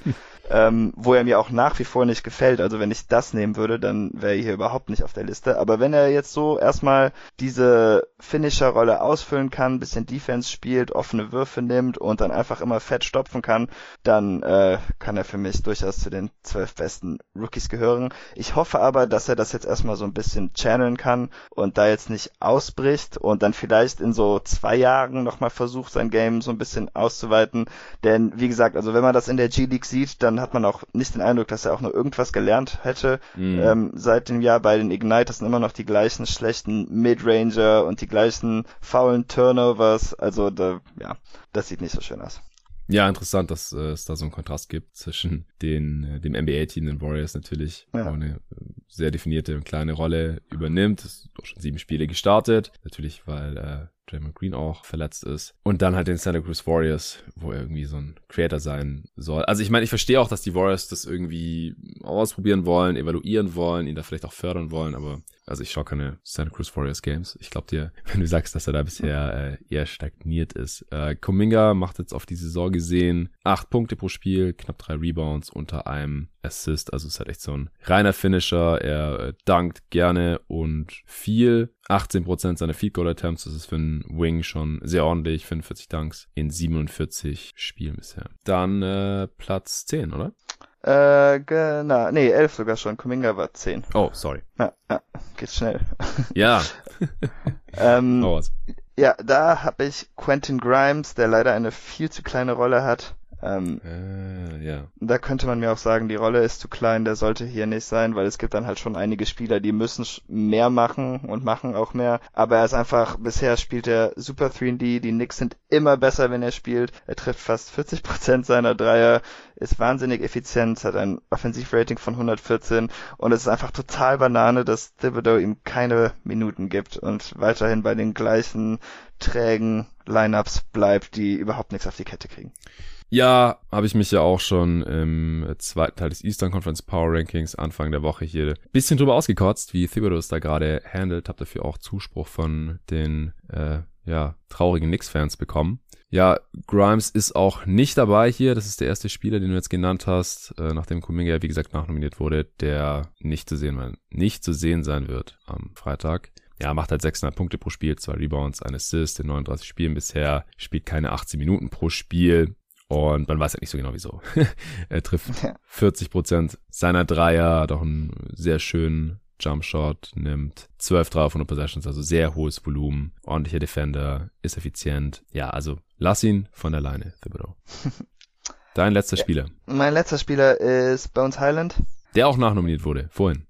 Yes. Für Davian Mitchell. Ja, äh, ja, der macht mir auch einfach wahnsinnig Spaß, hat leider nur ein 99er O-Rating, aber meine Theorie wäre da, dass das auch ein bisschen daran liegt, dass ähm, er am Anfang viel ohne Jokic gespielt hat und dann sind einfach nicht mehr viele gute Spieler auf dem Feld für die Nuggets. Ähm, ja, die Bank-Lineups der Nuggets sind halt echt hart. Ja, aber er nimmt richtig viele Dreier, äh, trifft die bei fast 35 Prozent. Two-Point-Range ist er leider nicht so effizient, da kann er noch dran arbeiten. Aber er spielt auch irgendwie mit einfach so viel äh, Spielwitz, das gefällt mir auch. Ist auch ein ganz guter Playmaker. Ich wünsche mir manchmal, dass die Nuggets ihm da ein bisschen mehr vertrauen. Auch wenn das, glaube ich, ein bisschen Hand in Hand damit geht, dass er gerne auch schnell den Ball hochjagt, wenn er ihn da mal hat. Also vielleicht ist das der Grund, dass er das dann nicht kriegt. Ähm, war ja auch ein Draft-Liebling von mir und Tom. Ja, das stimmt. Also ich habe mir gerade nochmal seine Splits angeschaut, weil ich habe ja schon mal mit Torben über ihn gesprochen und da war er mhm. definitiv noch effizienter. Das heißt, sein, seine Effizienz hat seither leider abgenommen. Er hat im Dezember ein 88 Offensivrating gehabt und im Januar 94. Jetzt im Februar in neun Spielen immerhin 100, also es trendet gerade wieder so leicht nach oben. Aber ja, ich verstehe, dass er nur nachnominiert wurde, sag ich jetzt mal. ja, ich habe ihn ja auch nur auf 12. Ich hätte ja, ihn ja. liebend gern höher, aber ich meine, er hat immerhin noch eine recht hohe Usage von 25 Prozent. Ja. Und da gibt es jetzt auch nicht so viele Rookies, die hier das reißen und dabei effizienter sind als er. Und deshalb fand ich das dann mit der Rolle, auch wenn es nur wenige Minuten sind, dann äh, vertretbar. Ja, wer nicht effizient ist als er und trotzdem nachnominiert wurde, den du jetzt hier noch nicht erwähnt hast, das ist Jalen Sachs. Und der hat einen 89 Offensivrating, weil der einfach einen katastrophalen Saisonstart hatte. Der hatte jetzt in letzter Zeit ein paar bessere Spiele, unter anderem gegen Phoenix, aber ist immer noch relativ ineffizient. Macht knapp 13 Punkte pro Spiel, darf ja auch starten für die Magic relativ große Rolle. Vier Rebounds, viereinhalb Assists, also die Counting Stats, die passen schon. Aber er trifft den Kopf nicht so wirklich. Unter 23% Dreierquote, unter 37% aus dem Feld. Das erklärt auch das True Shooting von 46%. Das ist echt. Also der hat bisher eigentlich noch nicht so viel gezeigt, dass er jetzt hier die Nominierung verdient gehabt hätte, oder? Nee, also für mich kam der auch überhaupt nicht in Frage. Über den anderen Jalen hatte ich zum Beispiel noch nachgedacht, jetzt für die letzten drei Spots über Jalen Green. Aber ja, Jalen Sachs ist einfach zu ineffizient. Defensiv zeigt er immer wieder ein paar gute Sachen, aber ist für mich jetzt da auch nicht gut genug, um ihn irgendwie auf so eine Liste zu tun im Moment. Aber ja, gut, also, er war ja auch verletzt äh, genau. Anfang der Saison. Ich ja, mache mir da jetzt auch nicht so riesige Sorgen, nee. aber ähm, ich würde ihn einfach nicht ranken im Moment. Ja, das genauso hätte ich es auch ausgedrückt. Also ich würde jetzt überhaupt nicht abschreiben für die Zukunft. Gerade auch Playmaker brauchen manchmal ein bisschen länger, ein bisschen in der NBA ankommen und effizient werden und so. Alles kein Ding. Äh, Jalen Green ist auch noch in ineffizienter als Highland. 97er Offensivrating, äh, trifft den Korb auch nicht so gut, 30%. Dreierquote ja, Volume, Scorer, macht relativ viele Punkte pro Spiel, 14,4 um genau zu sein, mehr als drei Rebounds, zwei Assists. Aber selbst du als Fanboy hast ihn jetzt hier nicht auf die Liste gepackt. Aber wir werden ihn trotzdem sehen am Wochenende. Ähm, am Samstag beim Slam Dunk Contest und bei den Rising Stars spielen dabei. Also sie sehen ihn Freitag und Samstag. Also beide Jalen haben es im Endeffekt hier reingeschafft. Und David Mitchell, der ist auch dabei. Hast du über den noch nachgedacht? Äh, nicht wirklich. Also defensiv ganz gut natürlich auch. Äh, mehr als gut wahrscheinlich, aber der ist auch so ineffizient. Und ähm, offensiv frage ich mich eigentlich auch so ein bisschen immer, wenn ich ihm zuschaue, was er da genau macht. Er hat halt irgendwie keine richtigen Stärken.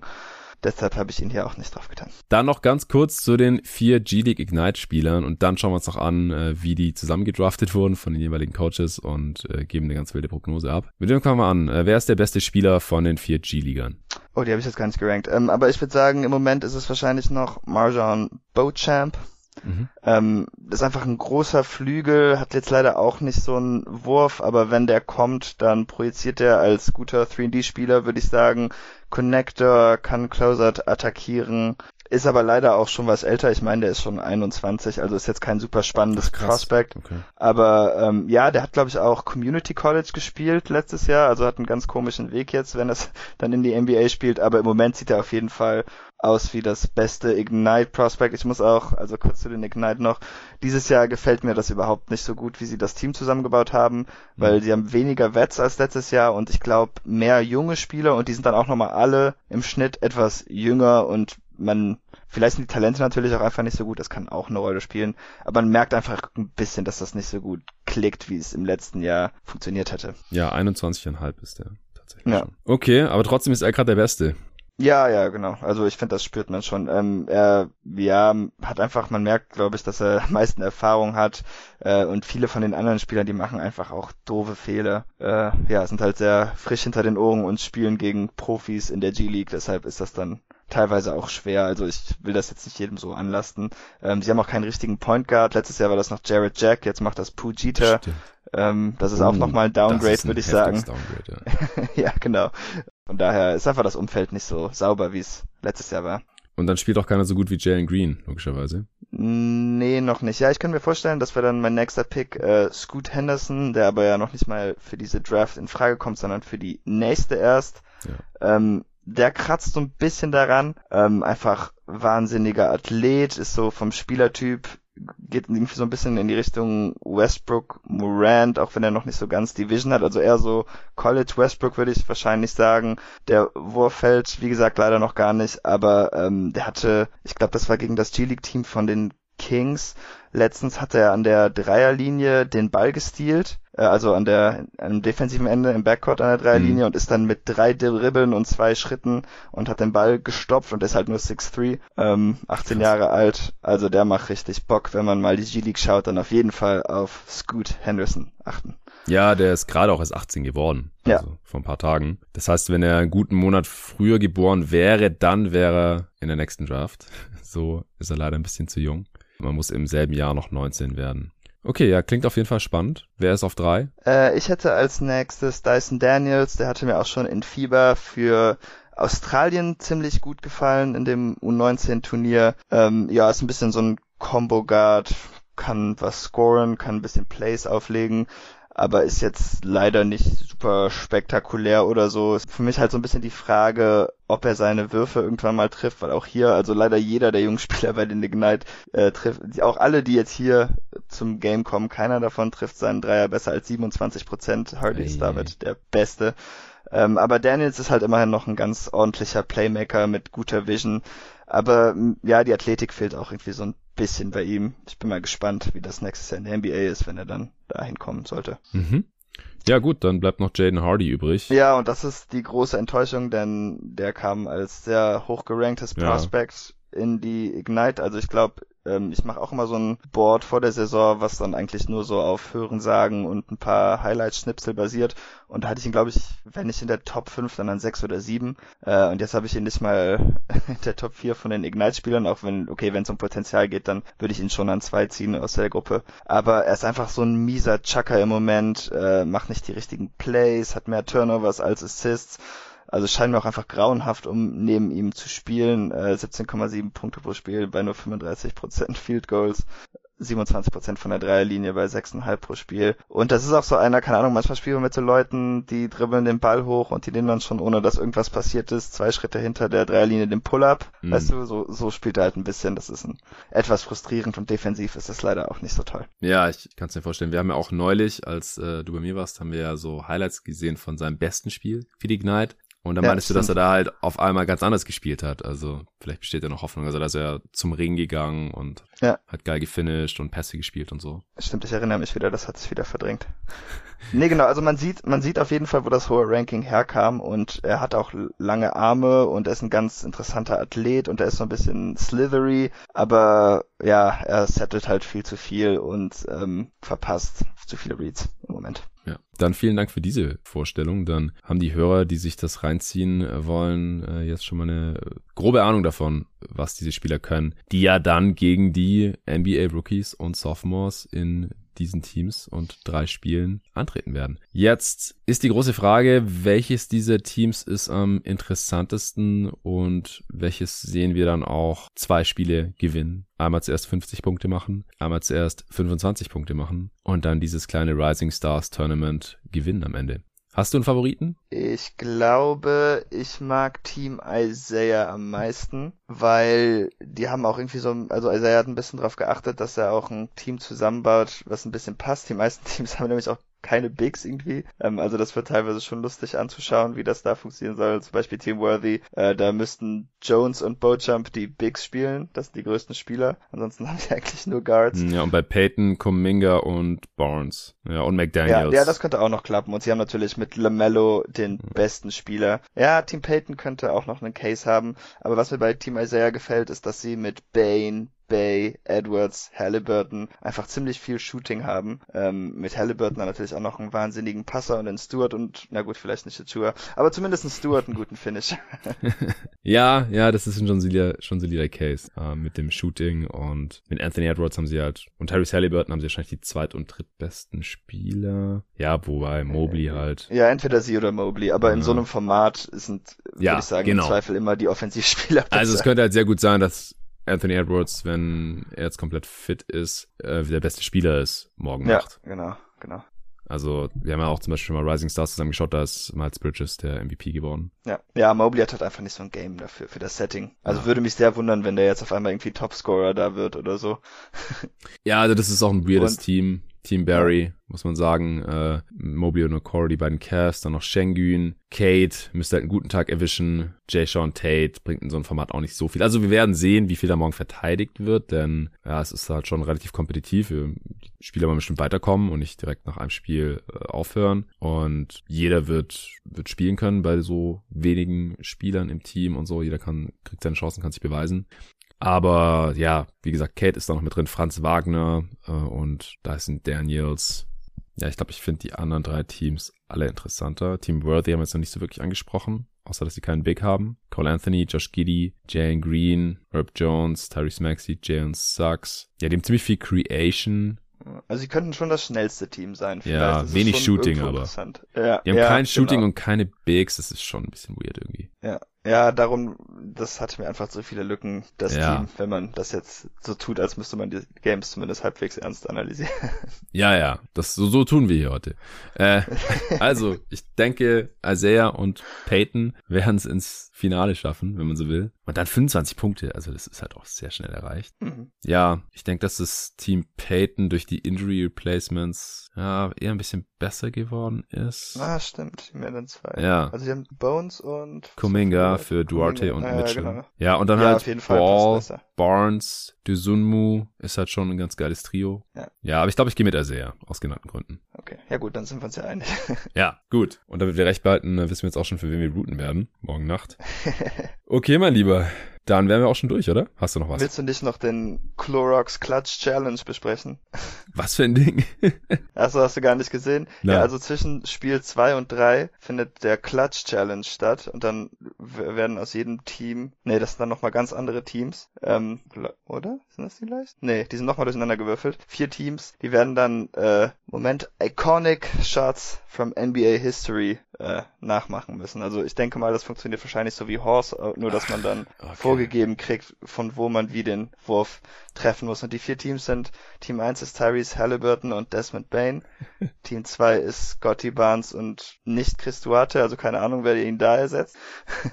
Team 3 ist Evan Mobley und Josh Giddy und Team 4 sind zwei Ignite-Spieler, die nicht in den anderen Sachen mitmachen, und zwar Fanbo Zeng und Michael Foster Jr. Okay, das wird interessant. Äh, das habe ich jetzt einfach der Vollständigkeit. Ja, ja, das ist auch vollkommen richtig so. Das, das war mir tatsächlich durchgegangen. Äh, ja, David Mitchell sollte Chris Duarte eigentlich ersetzen, aber der ist jetzt auch raus. Also Scotty Barnes hat stand jetzt noch kein Teammate. Also, ach so, der war auch schon Replacement. Okay. Ja, ja, ja. Ja, okay. Ich keine Ahnung mehr. Okay, ich glaube, es reicht für Friday Night Events und die Hörer warten wahrscheinlich schon ganz sehnsüchtig auf die Saturday Night Events und äh, das All-Star Game natürlich, dass ich mit dem Lorenzo in Teil 2 dieses Podcasts besprechen werde. Also im zweiten Teil dieser Folge. Also jetzt bitte nicht ausschalten. Es geht direkt weiter. Vielen Dank dir, David, dass du dir Zeit genommen hast. Ein Dank dir fürs Hören von Teil 1 und jetzt geht's direkt weiter. Und wie angekündigt, geht's jetzt weiter zusammen mit dem Lorenzo Ligresti. Hallo Lorenzo erstmal. Hi Jonathan, grüß dich. freue mich sehr hier zu sein. Ja, wir sitzen auch vor Ort, vor allem Mike, zum ersten Mal hier am Stuttgarter Flughafen im Coworking Space, wo ich äh, jetzt dieser Tage zusammen mit meinen beiden brandneuen Praktikanten zusammen arbeite. Die sitzen auch mit hier im Raum, aber wir dürfen heute nichts sagen. Und mit dem Lorenzo werde ich noch ein bisschen über das restliche All-Star Weekend sprechen, über die Saturday Night Events, äh, Skills Challenge. Das ist ein ganz neues Format, das darf der Lorenzo hier erläutern. Äh, dann sprechen wir über den Three-Point Contest und natürlich den Slam Dunk Contest. Und dann werden wir hier noch unsere eigene kleine All-Star Draft abhalten, à la LeBron und KD und dann ganz am Ende noch ein bisschen über unsere Erwartungen über das tatsächliche All-Star-Game quatschen. Äh, ja, erstmal, Lorenzo, wie geht's dir? Hast du Bock auf den Pod? Ich habe äh, extrem Bock, sowohl auf den Pod als auch auf das All-Star-Weekend. Wird Zeit, dass es mal wieder, dass mal wieder soweit ist. Bin sehr gespannt, was uns da alles so erwartet, abgesehen von der komplett neuen und komplett komplizierten Skills Challenge. ja, die Skills Challenge, äh, das, das heimliche Juwel des All-Star-Weekends. Nee, also ich habe vorhin auch schon zu dir gesagt, das darfst du gerne erklären. Ich habe mich nicht so damit auseinandergesetzt. Also ich bin ja bekennender All-Star-Weekend-Fan. Ich ziehe mir normalerweise alle drei Tage rein, aber am Samstag schalte ich dann schon manchmal erst ein bisschen später rein. Ich äh, schaue ja auch oft live samstags mit irgendeinem Kumpel jetzt die letzten Jahre immer mit dem David und dann haben wir oft noch 2K gezockt gerade zum Beispiel und äh, dann hat die Skills Challenge schon angefangen und ich war so, ja komm scheiß drauf, wir machen das Game hier noch zu Ende weil das finde ich immer nicht so spannend, ist auch total random, wer dann da gewinnt. Ein paar Jahre jetzt äh, zuletzt haben wir auch immer die Bigs gewonnen, äh, die Skills Challenge, das war auch relativ bezeichnend dafür, dass es nicht so viel unbedingt über die Skills aussieht. Auch ich meine, da waren schon Skilled Bigs dabei, Bam und ich glaube Cousins auch mal dabei und letztes Jahr war Jokic. das Finale unvergessen zwischen Sabonis und Vucevic. Ah ja, stimmt. Scheiße, habe ich schon total verdrängt. Ja, nee, aber ansonsten, wie gesagt, lasse ich mir das eigentlich nicht entgehen seit vielen, vielen Jahren. Ich glaube, das erste All-Star-Weekend, das ich live geschaut habe, war 2004, damals noch als Schüler und, und bin dann auch nach dem All-Star-Game montags mit einem Kumpel zusammen, mit dem ich das geschaut habe, damals so mega müde in die Schule auch gegangen, ganz brav. Wahrscheinlich dann irgendwie eingepennt im Unterricht. Und du bist auch bekennender All-Star-Weekend-Fan. Und das ist ja nicht bei jedem so, bei, der, bei den jeden Tag NBA-Gästen. Äh, manche sind ja auch ganz stolz drauf, dass sie sich das niemals anschauen würden. Äh, Casual-Fan-Scheiß und so. Und ich sag mir immer Schande, ihr verpasst was. ich bin auch, also ich bin ein bisschen später eingestiegen. Ich glaube 2016 war sogar mein erstes All-Star-Weekend und dann direkt mit diesem epischen Dunk-Contest zwischen Zach. Levine und Aaron Gordon. Das war der geilste. Das war natürlich der perfekte Einstieg. Und äh, gerade seit es mit diesem Elam Ending und der, der Modus des eigentlichen Games geändert wurde. Ähm, ist es jetzt das dritte Jahr mit dem, mit dem neuen spannenden nee, das zweite. Modus? Das zweite erst? Nee, warte mal, es gab schon zwei, wollte ich sagen. Genau, genau also es ist das dritte, dritte ja, jetzt. ist das dritte, sorry. Und ähm, das hat das einfach nochmal so viel attraktiver gemacht für mich, weil du halt wirklich im Endeffekt zumindest zum Schluss quasi eine Crunch-Time zwischen den besten Spielern der Liga hast. Und das ist einfach was, was man nicht verpassen sollte, finde ich. Ja, genauso sehe ich das auch. Also vor allem das erste vor zwei Jahren, das fand ich richtig fett letztes Jahr, was nicht so super spannend dann am Ende. Aber die Chance, dass es halt am Ende kompetitiven Basketball gibt, ist direkt höher. Und gerade auch letztes Jahr fand ich auch den Rest des Games einfach ziemlich ansehnlich. Da sind coole Sachen passiert. Äh, zum Beispiel die, die beiden Jays von den Celtics sind wieder im Gedächtnis geblieben, die ja zum ersten Mal im, All-Star-Game zusammen waren. Die äh, waren richtig cool unterwegs. Dann ähm, Team LeBron hatte halt auch heftige Lineups teilweise mit Doncic, Jokic, Curry, LeBron gleichzeitig auf dem Feld. Ich glaube, Janis war dann auch mit dabei, der ziemlich gut war letztes Jahr. Dann gab's diese eine Szene, als erst ich weiß nicht mehr, in welcher Reihenfolge es war, aber es hat auf jeden Fall hintereinander einmal Curry in Alley auf Chris Paul gespielt. Und ich meine, man sieht man Chris Paul schon mal danken. Ja, also ich wusste nicht mal, dass er es überhaupt noch kann, aber ich meine, er kann fucking Alley rein slam als 1,80 Point Guard, der 36 ist. Dann im direkt aufeinanderfolgenden Play auf jeden Fall eben Paul auf Curry in alley Und Curry hat auch schon lange nicht mehr gedankt in der NBA. Solche Sachen sieht man halt nur im All-Star-Game und äh, deswegen ziehe ich mir das auch immer sehr, sehr gerne rein. Fangen wir an mit der Skills Challenge und du hast hier was sind das? Eine ganze Seite, eine das ganze DIN A4-Seite. Eine ganze Seite. Top vorbereitet, der Mann. Ich bin, äh, also ja, soll ich einfach mal versuchen, den, den Modus so äh, einfach wie möglich und so wenig kompliziert wie möglich darzustellen? Ich bitte darum. So, liebe Hörer, schnallt euch an. Ähm, also, die Skills Challenge wird dieses Jahr äh, nicht mehr zwischen Individuen ausgetragen, sondern mit drei Teams. Es gibt einmal das Team Rooks, Scotty Barnes, Kate Cunningham, Josh Giddy. Dann gibt es das Team Cavs mit Jared Allen, Darius Garland und Evan Mobley. Und dann gibt es das Team Antetokounmpos mit Janis, Thanasis und Achtung Alex. Yeah. Der 20-Jährige, der beim G-League-Team der Raptors 6,7 Minuten pro Spiel sieht. Schauen wir mal, was der Junge so drauf hat. Ja. Ähm, es wird vier Runden geben. In den ersten drei Runden sind alle drei Teams am Start. Dann kommen nur noch zwei der drei weiter und spielen dann quasi das Finale aus. So, erste Runde. Äh, die Shooting Challenge. Äh, jeder Spieler shootet für sich, die anderen beiden rebounden. 30 Sekunden Zeit von fünf verschiedenen Spots. Und wenn ich es richtig verstanden habe, darf man dabei nicht zweimal hintereinander vom gleichen Spot werfen. Mhm. Äh, und die Spots geben zwischen einem und fünf Punkte. Okay. Und das wird dann eben kumuliert und der Teamscore zählt dann, also was die drei zusammen erpunkten, zählt dann für das Team und das Gewinnerteam kriegt 100 Challenge Points. Dann geht es weiter in die zweite Runde mit dem Titel Passing. Äh, da nimmt man zu dritt teil, hat 30 Sekunden Zeit, um Pässe in drei Moving Targets zu spielen. Ach krass. Jedes Target muss mindestens einmal bespielt werden oder versucht werden. Ein Spieler darf nicht zweimal hintereinander auf das gleiche Ziel werfen. Die Ziele sind zwischen zwei und sechs Punkten wert und auch hier kriegt das Gewinnerteam wieder 100 Challenge Points. Mhm. So. so Klingt so schon mal spannend ja. soweit. Und spannender als, als sonst, finde ich. Absolut. Und dann die dritte Runde ist das, was wir, glaube ich, mehr oder weniger bislang als Skills Challenge kannten. Also das ist dann eben so ein klassischer Parcours. Äh, zuerst ein Outlet Pass into a moving target, dann den Court runterdribbeln, ein Wurf aus kurzer Distanz, dann ein Eckendreier gegen einen, Zitat, Automated Defender. Da bin ich auch sehr gespannt, ob dann da ein Roboter drüber... What the fuck? Ja. Naja. Und dann eben wieder zurückdribbeln und am anderen Ende wieder ein Layup oder ein, oder ein Dank oder was auch immer. Und das Team mit der schnellsten Zeit kriegt 200 Challenge Points. Wenn ich das richtig verstanden habe, ich bin mir aber nicht ganz sicher, dann treten die drei Spieler hintereinander an, so eine Art Staffel. Wenn der eine wieder zurück angekommen ist, geht der erst, geht der zweite los mhm. und dann gibt es eine Gesamtzeit. Ich bin gespannt, wie genau das funktioniert. So würde ich es mir jetzt erklären. Mhm. Also quasi insgesamt 400 Challenge Points zu vergeben. Und jetzt kommt für mich der große Haken, weswegen ich weniger gehypt drauf bin auf dieses Event, als ich es eigentlich wäre die quasi die Finalrunde äh, ist der Halfcourt-Shot. Und das mhm. ist einfach genau das, was der Name sagt. Die beiden Teams, die noch verbleiben, versuchen einen Halfcourt-Shot zu machen. Ich denke dann auch die drei Spieler ähm, taking turns hintereinander. Maximal eine Minute 30 sollte dann keiner treffen. Vermutlich wird einfach das Team 2 dann äh, dran sein. Und das Team, das am schnellsten einen Halfcourt-Shot verwandelt, gewinnt dann. Und da, finde ich, kann man hinterfragen, wie, wie sehr das tatsächlich im, im Motto dieser Skills Challenge dann steht. Aber mal schauen, vielleicht ist es ja dann auch ein cooles, witziges Finale. Ja, das mit dem Halfcourt-Shot, das erinnert mich ein bisschen an ähm, noch einen Contest, den es früher gab, vor der Skills Challenge, das hieß Shooting Stars, glaube ich. Da haben, da gab es immer Teams aus einem aktuellen NBA-Spieler, dann äh, WNBA-Spielerin aus derselben Stadt und dann eine NBA-Legende von der Franchise. Also zum Beispiel von den Lakers dann äh, hat irgendein Spieler mitgemacht und dann Magic und dann von den LA Sparks noch eine Spielerin zum Beispiel.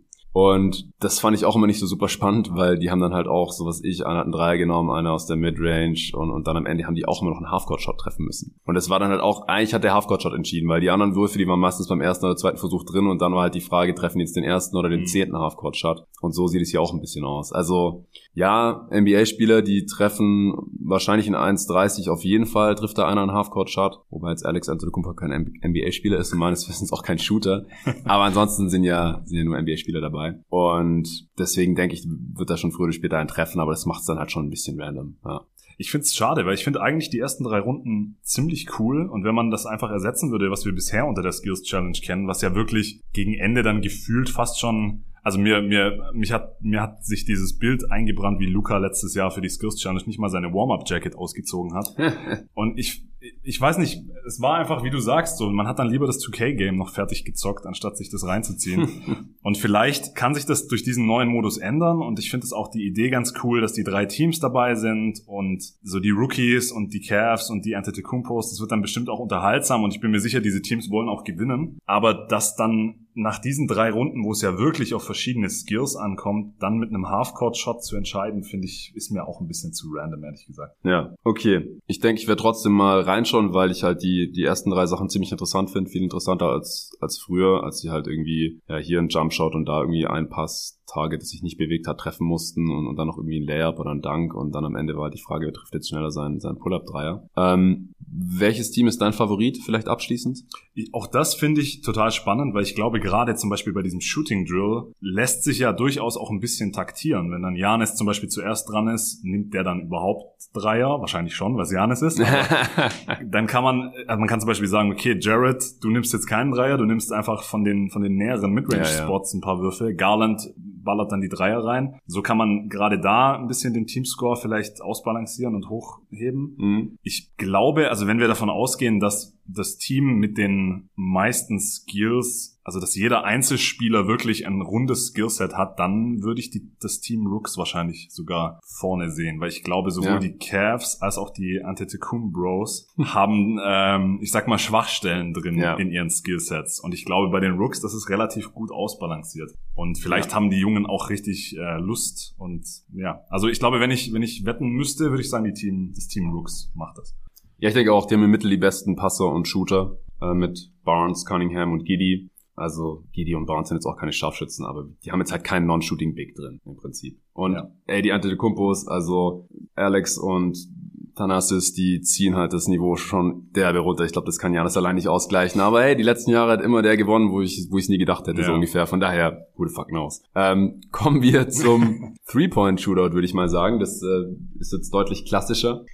Und da habe ich mir tatsächlich auch ein paar Gedanken gemacht und mir nochmal die Jumpshots angeschaut von den Jungs, weil ich, ich muss auch sagen, meiner Erfahrung nach jetzt von, keine Ahnung, mindestens 15 Three-Point-Shootouts, äh, die ich mir reingezogen habe über die Jahre, äh, es kommt sehr auf den, auf die Technik, auf die Wurftechnik des Spielers an ob die ihre Würfe durchkriegen in der vorgegebenen Zeit. Es gibt halt Wurftechniken, da hast du zeitliche Probleme und dann müssen die Shots rushen und das ist, das ist dann meistens schon, mal abgesehen davon, ob die den Tag halt irgendwie äh, einen guten oder einen schlechten erwischen oder ob die in der Nacht davor irgendwie zu viel gefeiert haben oder auch nicht, äh, ist das schon relativ ausschlaggebend. Ich weiß nicht, hast du dir da noch Gedanken drüber gemacht? Ja, ich habe mir auch die, die letztjährigen Gewinner ein bisschen angeschaut und mit Ausnahme von Curry, der letztes Jahr ja total abgerissen hat, vor allem in der ersten Runde, äh, waren das die Jahre davor, waren es Buddy Hield, Joe Harris, Devin Booker 2018, oh yeah. Eric Gordon, Clay Thompson. Und das sind ja alles keine krassen Off-the-Dribble-Schützen. Booker inzwischen ja, aber damals noch nicht, mhm. sondern mehr so zum Teil schon Movement-Shooter, aber auch einfach Catch-and-Shoot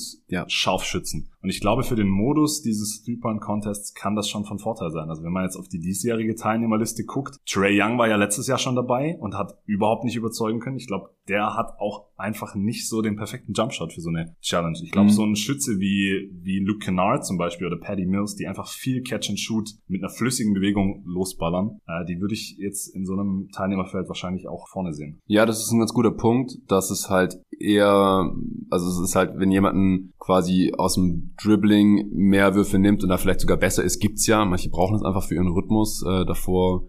Ähm, Dribbles oder halt so entscheiden, wann sie jetzt den Wurf genau nehmen und wann nicht. Und Shooter, die eher Catch and Shoots nehmen, die werfen halt, wann sie den Ball kriegen und fallen den dann eher weg und das halt jedes Mal gleich, ohne irgendwie aus der Balance äh, zu kommen oder irgendwie vorher noch Rhythm Dribbles zu nehmen und solche Sachen. Das ist ein guter Punkt. Bei Paddy Mills spricht aus meiner Sicht dagegen, dass der ziemlich hoch springt bei seinem mhm. Jumper und es braucht einfach Zeit. Also meiner Erfahrung nach sind einfach Spieler, die einen Set-Shot haben oder da nah rangehen, die nicht hoch springen müssen und dann halt mit ihrem schnellen Release den Ball relativ schnell wegbekommen und dann halt die Racks leeren, dass die besser sind als Spieler, die ähm, einfach einen, einen tiefen Dip machen und dann irgendwie voll aus dem, aus dem Bein raus in den Jumper reingehen und hochspringen. Das dauert einfach länger. Das ist bei Lawine auch so, ne? Ja, Lawine habe ich das auch aufgeschrieben, dass der einen relativ hohen Sprung hat. Aus dem Grund kann ich mir vorstellen, dass Carl Anthony Towns ganz gute Karten hat, weil der hat einen richtigen Setshot. Der springt fast gar nicht und hat einen schnellen Release. Also ich könnte mir vorstellen, wenn der einen guten Tag hat, der hat auf jeden Fall einen passenden Jumper für dieses Event. Und dann gibt's halt noch ein paar Guards, die nicht so hoch springen. Und wo ich mir auch vorstellen kann, dass die dann halt mit einem einigermaßen Setshot die Würfe da ganz schnell rausgefeuert bekommen. Und wenn die in den Rhythmus dann reinkommen, dann äh, haben die auch gute Chancen. Wer sind denn so deine Favoriten? Ich habe das Gefühl, also bei Towns bin ich sehr gespannt. Weißt du, weißt du spontan, wann war denn das letzte Mal so ein richtiger Big beim Three-Point-Contest dabei? Das müsste, war nicht Dirk ein Jahr noch dabei? War das dieses Jahr, als Dirk der, der Ehren-All-Star war? War er da nicht auch im Three-Point-Contest nochmal mit dabei? Weil sonst, letztes Jahr war Bertans dabei, aber das ist ja kein, mm. kein wirklicher Big. Ja, also ich muss sagen, ich ziehe mir das zwar jedes Jahr rein, aber es ist immer so ein bisschen, ich schaue es mir an und dann denke ich nie wieder drüber nach. Und deswegen bin ich auch voll schlecht darin, wer jetzt wo wann dabei war, muss ich ehrlich sagen. Ich habe hier mal kurz die, die Liste offen. Ja, sehr gut. Ryan Anderson sehe ich hier, Ryan, schon ein bisschen her, vor zwölf, elf Jahren. Her. Und vor zehn Jahren. Kevin Love war mal dabei. Sehr spannend für die Hörer, wie wir einfach beide eine Liste durchlesen. Aber wirklich, also wahrscheinlich Kevin Love 2014. War das der letzte Big? Ja, ich würde Bert Hans schon mit reinziehen. Okay, alles klar. Tobias Harris war noch zumindest ja, ein großer nee, Wing. Ja. Hier, Dirk war 2019 ja, dabei. Dann war das diese, genau, recht. dann war das dieses Ehrenjahr. Ja. Aber ansonsten ist mir aufgefallen, auch viele Rookies dabei. CJ McCollum ist zum dritten Mal dabei. Der war aber auch jetzt schon seit 2017 nicht mehr. Trey Young zum zweiten Mal, Zach Levine zum dritten Mal. Und die anderen fünf Jungs geben ihr Three-Point-Contest-Debüt, mhm. wenn ich es richtig gesehen habe. Ja, ist auch spannend. Das ist bestimmt auch ein Faktor, dass die dann nochmal ein bisschen motivierter sind. Wenn ich einen, einen, Favoriten benennen müsste, würde ich wahrscheinlich Fred Van Vliet sagen. Ich oh. habe das Gefühl, dass der, weil hier die, die auf NBA.com findet man auch eine ganz coole Grafik mit der Uncontested Three-Point Percentage, also No Defender within four feet, von den fünf verschiedenen Spots. Und da ist Van Vliet zum Beispiel aus der linken Ecke mit 50% auf Platz 1. Mit 42,7 ist er vom Left Wing auf Platz 2. Above the Break ist er auf Platz 3. Und aus der anderen Ecke der Right Corner ist er auch in den Top 3 dabei auf Platz 2. Muss dazu sagen, gilt aber alles auch für Paddy Mills. Der ist auch bei vier der fünf mhm. Spots ist der in den Top 3 mit dabei. Ja, aber ich denke halt, dass es ist einfach was anderes in diesem Contest ja. zu werfen als in Game. Ich würde da nicht so viel drauf geben. Ich meine, man sieht's ja dran, ja. Devin Booker war der Champ und in, in der Liga hat er jahrelang enttäuscht, was die Quote angeht. Ich glaube, da kann man nicht so super viel draus schließen. Ich glaube, ich gehe mit Van Vliet. Ich habe das Gefühl, der, der macht das. Spielt so eine coole Saison, das wäre eine, eine schöne Krönung für ihn. Was glaubst du? Ja, tatsächlich. Äh, ich würde spontan mit Desmond Bain gehen. Ich glaube, mhm. sein Jumper ist da auch ganz gut für geeignet. Aber im Endeffekt, ich habe keine Ahnung. Also ich würde hier niemals Geld draufsetzen oder so. Es ist... Pff wie gesagt, es würde mich wundern, wenn es Mills wird oder auch Levine, weil der Jumper aus meiner Sicht nicht so contest-kompatibel ist. Aber vielleicht werde ich auch da überrascht. Ja, who knows. Dann können wir schon zum Slandern-Contest kommen. Gerne. Die vier Contestants sind Jalen Green zum ersten Mal, Cole Anthony, auch zum ersten Mal. Obi Toppin zum zweiten Mal, der war letztes Jahr schon dabei. Und Juan Toscano Anderson. Also das war auf jeden Fall die Überraschung für mich. Ja, der hat einen geilen Dank über die Andrew Ayton, gar keine Frage. Aber das war auch ungefähr der einzige Dank von Toscano Anderson, an den ich mich erinnern kann. ähm, was nicht so super viel zu heißen hat. Also wir haben uns vorher schon vom Pod kurz auf Air drüber unterhalten, dass Cole Anthony zum Beispiel, ich glaube, zwölf Danks hat diese Saison oder irgendwie sowas. Ja. Ich habe die mir mal alle hintereinander angeschaut und das waren halt nicht viele. Aber wenn, dann lässt das halt schon krachen. Also es ist halt so, dass kleine Guards in der NBA fast schon naturgemäß viel weniger Dunks haben als ein Obi Toppin zum Beispiel. Was hast du vorhin gesagt? Über 70 hat der? Obi Toppin hat 71 Dunks bislang in dieser Saison, ja. ja. Und ich habe mir bei Basketball Reference auch noch die, die Percentage, also bei Obi Toppin zum Beispiel 26,5% seiner Field Goal Attempts sind Dunk Attempts. Das sind viel, ja. Das sind echt viel, weil er halt als äh, dynamischer Vierer auch viele Alley-Oop Dunks äh, ja, bekommt. Transition. Bei JTA sind es 11,9, bei Jalen Green 7,4 und bei Ant Cole Anthony halt 2,2. also Cole Anthony hat, wenn man die letzte Saison noch dazu nimmt, in seiner Karriere in 92 NBA-Spielen 16 Mal gedankt. Hm. Das ist schon wenig für einen Dunk-Contest. Ja. Contestant. Ich bin sehr gespannt. Ich habe ihn wahrscheinlich gerade deswegen, also ich habe jetzt keinen einzigen Cole Anthony Dunk irgendwie im Kopf. Ich habe ihn gar nicht so als als Dunker abgespeichert, aber deswegen Der hat geile Dunks, musst du dann noch mal gucken. Ja. Also das okay. ist ein Two-Foot-Leaper, so wie ähnlich wie Donovan Mitchell. Ähm, äh, der, ich glaube, der hat auch ein paar Dunks gehabt, wo er einbeinig abgesprungen ist, aber so richtig hoch geht der halt, der leert dann richtig auf und dann slammt er das Ding richtig krass rein, meistens irgendwie Tomahawks oder so. Der hat einen richtig krassen Putback-Slam auch schon gehabt dieses Jahr. Und das sieht halt bei, bei so kleinen Dudes immer gleich richtig krass aus. Ja. Also ich glaube, dass aus dem Grund, dass Anthony und Green die Favoriten sind. Einfach weil es explosive Spieler sind, die nicht so riesig sind. Äh, unter zwei Meter, ja, JTA ist auch nicht viel größer, aber wie gesagt, ich glaube einfach nicht, dass. Also er kann mich total überraschen. Ich habe noch nie einen Contest-Dank von ihm gesehen oder so. Aber einfach von dem, was man so kennt aus, aus den Spielen. Und auch hier wieder, ja. Also du kannst ein krasser Ingame-Dunker sein, Facial Poster-Dunks und so, und dann im Contest bist du total langweilig, weil dir nichts einfällt oder ja, weil an den Tag irgendwie nichts geht. Und auf der anderen Seite kannst du der geilste Contest-Dunker sein, aber im Spiel dankst du fast nie. Ich glaube, es gab sogar schon Contest-Teilnehmer, die wenig gespielt haben und in der wenigen Spielzeit auch nicht gedankt haben und dann trotzdem in Contest reingekommen sind. Ich glaube, als äh, Derek Jones Jr. das erste Mal dabei war, könnte es so gewesen sein. Stanley, Cassius Stanley letztes Jahr, bin mir nicht sicher, ob der schon gedankt hatte in der NBA zu dem Zeitpunkt, einfach weil er so gut wie gar nicht gespielt hat. Und ja, war dann auch nicht so geil im Contest. Auch Anthony Simons ist ja nicht so der Typ, der mega oft dankt. Da habe ich auch gerade dran gedacht, dass du, dass du gesagt hast, Cole Anthony, der, man, also bei so einem kleinen Guard sieht es einfach wahnsinnig dynamisch aus. Ja. Diesen Moment hatte ich genau letztes Jahr bei Anthony Simons, der ja dann auch gewonnen hat, den Contest. Auch so ein, so ein 6'2, 6'3 Guard, der eigentlich jetzt nicht so als Wahnsinnsdanker äh, im, im Hinterkopf ist, der dann aber in so einem Kontext, äh, in so einem Contest schon auch mal einen raushauen kann. Deswegen, ich bin gespannt. Ich äh, erwarte, also Obi Toppin war ja letztes Jahr schon dabei und da war ich ja. ziemlich enttäuscht von ihm. Ähm, Bigs haben es auch schwer, ja, dass sie das Dunks stimmt. geil aussehen. Sorry, also. Habe ich das richtig gestellt, dass der letzte wirkliche Big, der den Dunk Contest gewonnen hat, war das Blake Griffin 2011? Das kann gut sein. Ja, ich meine, ich meine, dass es so war. Ja. Aaron Gordon hat ja auch eher so ein Big Skillset, ja, aber der ist halt nur 6'7, glaube ich, zwei Meter ungefähr oder 6'8 vielleicht. Also bei dem sieht es trotzdem geil aus. Und ja, der das stimmt. kann halt auch so hoch springen, hatte geile Ideen. Gewonnen hat er trotzdem. Super stylisch und trotzdem. gedankt und ja, trotzdem. ey, das ist echt schade. Der, der wurde echt. Also in dem Contest, er hätte wahrscheinlich irgendwie vom Hallendach runterspringen müssen oder sowas. Ja, also gegen Jones Jr. hätte gewinnen sollen. Mit Zach Levine, das war episch und ja. da gab es aus meiner Sicht keinen klaren Gewinner. Das war okay natürlich, dass Levine gewonnen hat. War auch, glaube ich, der geilste Contest, den ich live gesehen habe jetzt in den ähm, 17 Jahren. Ich glaube, ich habe keinen verpasst. Und Blake Griffin damals war natürlich auch fett, keine Frage. Davor hat Dwight Howard mal gewonnen. Der hat gewonnen. Ich meine 2000, mit dem Superman 2008 oder so ja, hat, er, hat er mal gewonnen, genau. Ja. Ich bin, also ich wünsche mir auf jeden Fall beim Slam Dunk Contest, also mir, mir ist in Erinnerung geblieben 2019 John Collins, diesen dieses weirde oh äh, Plane, das er da auf ja, ja, Fairfs quält. Fand peinlich. ich von der Idee her geil. Also der Dank an sich war dann einfach peinlich, weil er auch das halbe Plane dann noch auseinandergenommen hat. Aber und dann mit seiner komischen Fliegerkappe. Alter.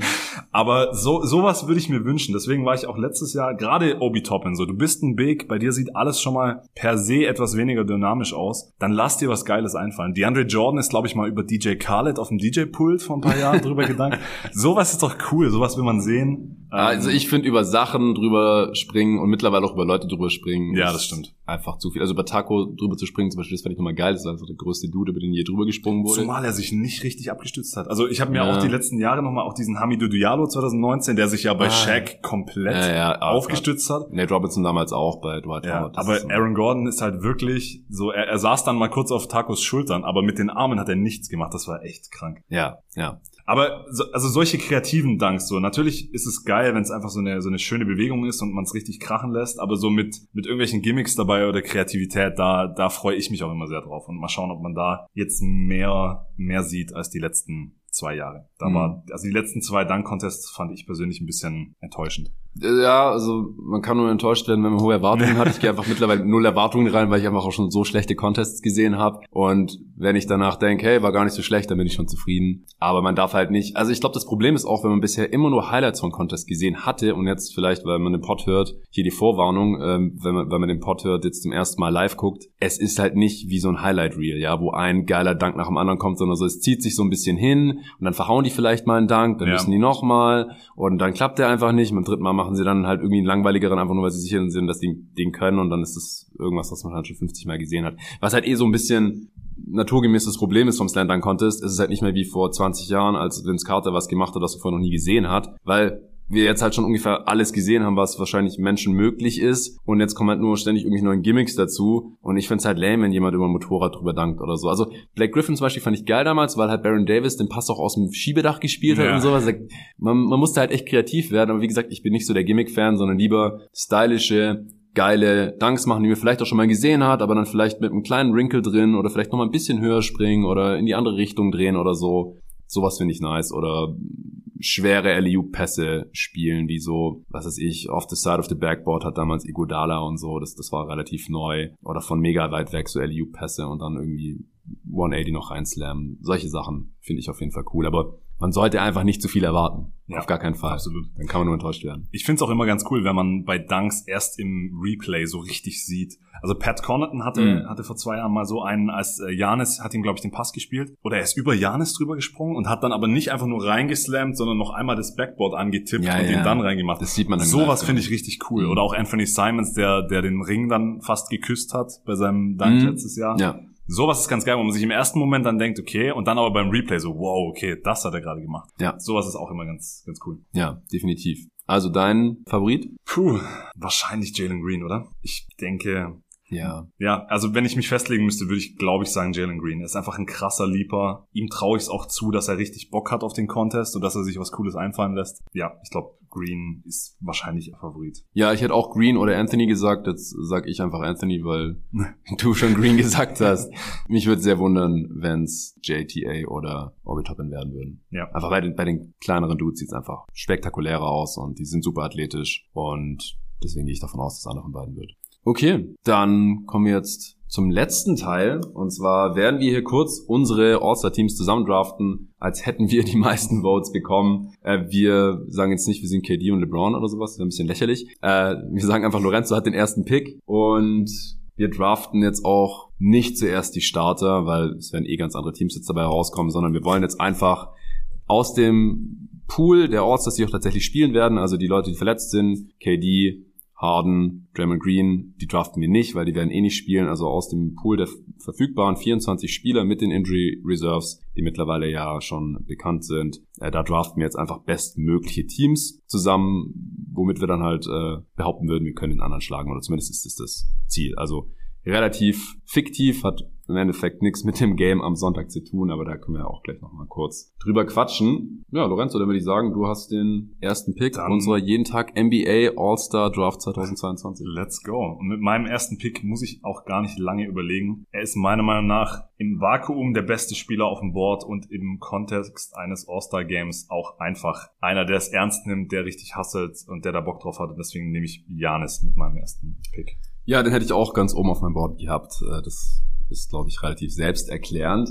Ähm, der zweite Pick ist gar nicht so einfach, finde ich. Da gibt es jetzt viele Spieler, die zum einen aktuell auf einem ähnlichen Leistungsniveau sind. Und wir gehen jetzt einfach mal davon aus, dass äh, wir so geile Teams zusammen draften, äh, dass die dann auch sich reinhängen und gewinnen wollen. Ich glaube, wir müssen jetzt hier nicht irgendwie spekulieren, ah, der würde sich jetzt nicht so anstrengen und Ja, der okay, verteidigt ja. aber nicht so in einem All-Star-Game. Also, da, ich glaube, das, da machen wir es uns einfach jetzt ein bisschen einfacher. Und deswegen äh, nehme ich den Dude, der ja in letzter Zeit äh, noch auf einem sehr guten Niveau gezockt hat, schon ein bisschen Post-Prime mittlerweile ist, aber auf jeden Fall noch mithalten kann hier als Grand Daddy und das ist LeBron James. Alles klar. Homer-Pick. Hey. Okay, mit meinem zweiten Pick Schwanki, also Embiid ist auf jeden Fall ein Kandidat, den ich als nächstes und ich habe auch so ein Gefühl, wenn ich ihn jetzt nicht nehme, nimmst du ihn als nächstes. ähm, Embiid und Janis wäre halt defensiv schon ein absoluter Traum. Auf der anderen Seite wäre jetzt auch vielleicht ein Guard ganz gut, weil ich dann mit Janis auch eventuelle Small Ball in Anführungszeichen oder Janis eben auf der 5.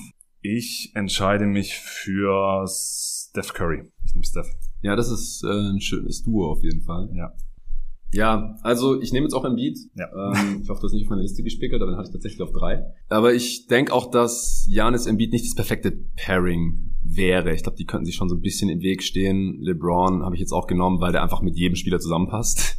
Ist ähm, wahrscheinlich immer noch mit der beste Playmaker hier von allen Spielern. Äh, hat einen viel besseren Jumper als Janis jetzt zum Beispiel. Der muss nicht jetzt die ganze Zeit zum Ring, kann auch mal hinter der Dreilinie stehen. Ja, also ähm, ich habe dann LeBron und Embiid als Alles klar. mein erstes Duo. Ich äh, hangel mich positionell weiter. Ich habe jetzt meinen meinen Star Big, meinen Star Guard. Dann würde ich jetzt auf einen Wing in die 3D Richtung gehen wollen. Und ich glaube, da ist dann. Ja, ich schwank zwischen.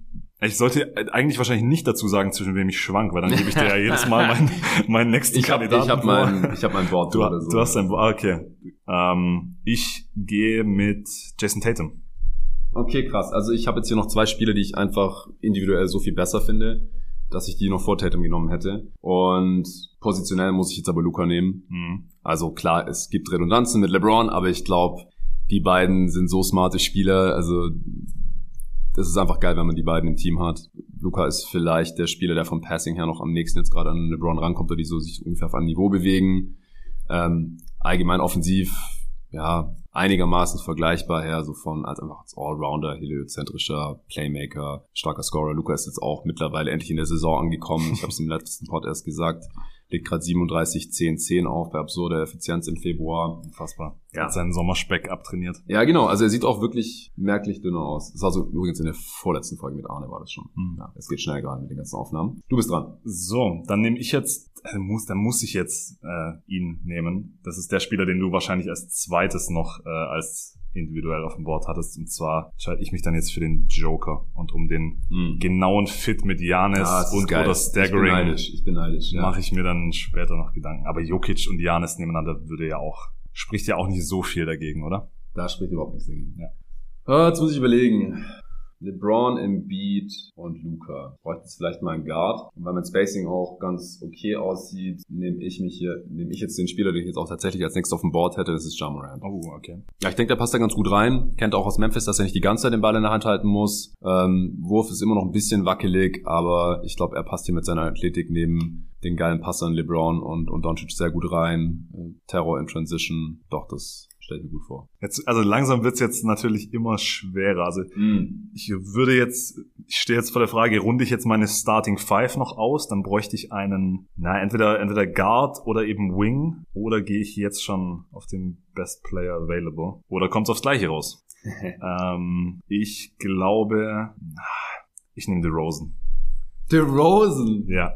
Ja, krass. Den hätte ich ganz weit unten auf dem Board gehabt, weil ich finde, der passt nicht so geil neben ganz vielen anderen Starspielern, weil die Sachen, die er gut kann, die können halt jetzt bei mir im Team zum Beispiel LeBron und Luca einfach besser. Und also jetzt taffe Midrange-Jumper reinhauen kann er wahrscheinlich besser als LeBron jetzt zum Beispiel, aber sonst so als Go-To-Scorer und, und Playmaker, da habe ich einfach andere Dudes. Und wenn er nicht den Ball hat und auch in der Defense, ja, ist, ist okay, aber auf All-Star-Niveau finde ich es dann halt unterdurchschnittlich, ehrlich gesagt. Deswegen, ich hätte den jetzt auf gar keinen Fall genommen, da bin ich ganz froh. Ich würde ihn auch wahrscheinlich nicht so viel mit, mit Jokic und oder Tatum spielen lassen. Also Steph passt sowieso neben jeden. Ja. Und The Rosen so dann ein bisschen als, gerade wie du sagst, dann eher als Initiator und als vielleicht von also der Second Unit immer mal wieder. ganz gut. Oder? Ja. Finde glaube ich ja, auch. Also ich würde ihn mit, mit Jokic relativ viel staggern, einfach, dass es defensiv nicht zu mhm. kritisch wird. Aber so in der, in der Second Unit als Anführer, der dann ab und zu auch mal mit, mit Steph oder Janis auf dem Feld stehen kann. Ich glaube, da passt The Rosen ganz gut rein. Ja, okay. Äh, ich nehme jetzt Jimmy Butler. Ja. Ich brauche jetzt einen sehr guten Wing Defender hier. Starker Slasher und dass er keinen Dreier hat, fällt jetzt ja auch nicht so super ins Gewicht. Okay. Ich glaube, dann wäre es bei mir jetzt entweder Zeit für einen weiteren Wing oder für einen Backup Big. Ah. Ich glaube, ich nehme tatsächlich DeRozans Teamkollegen Zach Levine, den ich dann auch neben, neben Steph, neben Jokic spielen lassen will, wenn ich will, der aber auch mir einfach mal ein Bucket getten kann, wenn er der primäre Ballhändler sein soll. Ja, bin ich auch ganz froh, weil ich hätte, was den Spielertyp angeht, da jetzt auch noch ein paar andere Dudes vor ihm gehabt. Unter anderem Devin Booker und den nehme ich jetzt. Schon wieder ein Homer-Pick. Niemals. okay, Devin ist raus. Hm. Also ich hätte auch noch vier andere Dudes vor Levine genommen, glaube ich. Okay. Aber bei den meisten kannst du es jetzt schon diskutieren. Also selbst bei Booker. Aber ich finde, Booker spielt eine bessere Saison. Und er gefällt mir defensiv auch besser als Levine zum Beispiel. Es tut mir ein bisschen leid um Trey Young. So eigentlich. Ja, ich habe gedacht, ich das dein ja, Homer-Pick ja, ja. jetzt mal. Hab, jetzt also, muss mein Homer-Pick mal kommen. Aber das ist der einzige Spieler in meinen Top 11, der noch äh, verfügbar ist. Also auch wenn Trey Young und Steph zusammen auf dem Feld wahnsinnig spannend wäre, es ist halt defensiv nicht wirklich tragbar. Und mhm. Trey dann wirklich komplett staggern mit Steph. Ich habe ja gerade gesagt, dass ich auch DeRozan und Levine eventuell von der Bank als Ballhändler habe. Ich glaube, ich würde mich jetzt für, also nehme ich trotzdem kleinen Guard, aber ich glaube so als Connector und Floor General und Point Guard ähm, hole ich mir jetzt CP3 hier rein. Ja, Chris Paul habe ich auch ein bisschen runtergeschoben auf dem Board, weil der einfach in einem Team mit Luca und LeBron nicht so super viel mehr bringt, was nicht schon da ist. Äh, aber ich verstehe den Pick hier auf jeden Fall. Ja, es gibt jetzt bei mir auch nur noch Spieler, die nichts reinbringen, was nicht schon am Start ist, muss ich sagen. Also es sind, ja, also die, die Starting Five steht ja auch schon lang. Ist jetzt Pick sechs? Sieben sogar. Sieben? Schon sechs Spieler? Ja. LeBron, Embiid, Luca, Morant, Jimmy, Booker. Ah ja, stimmt, bei Booker habe ich vergessen markieren. Danke. Ja, genau. Top 7 stehen. Deswegen gehe ich jetzt auf BPA und das ist bei mir Trey Young. Ja, ja, ja.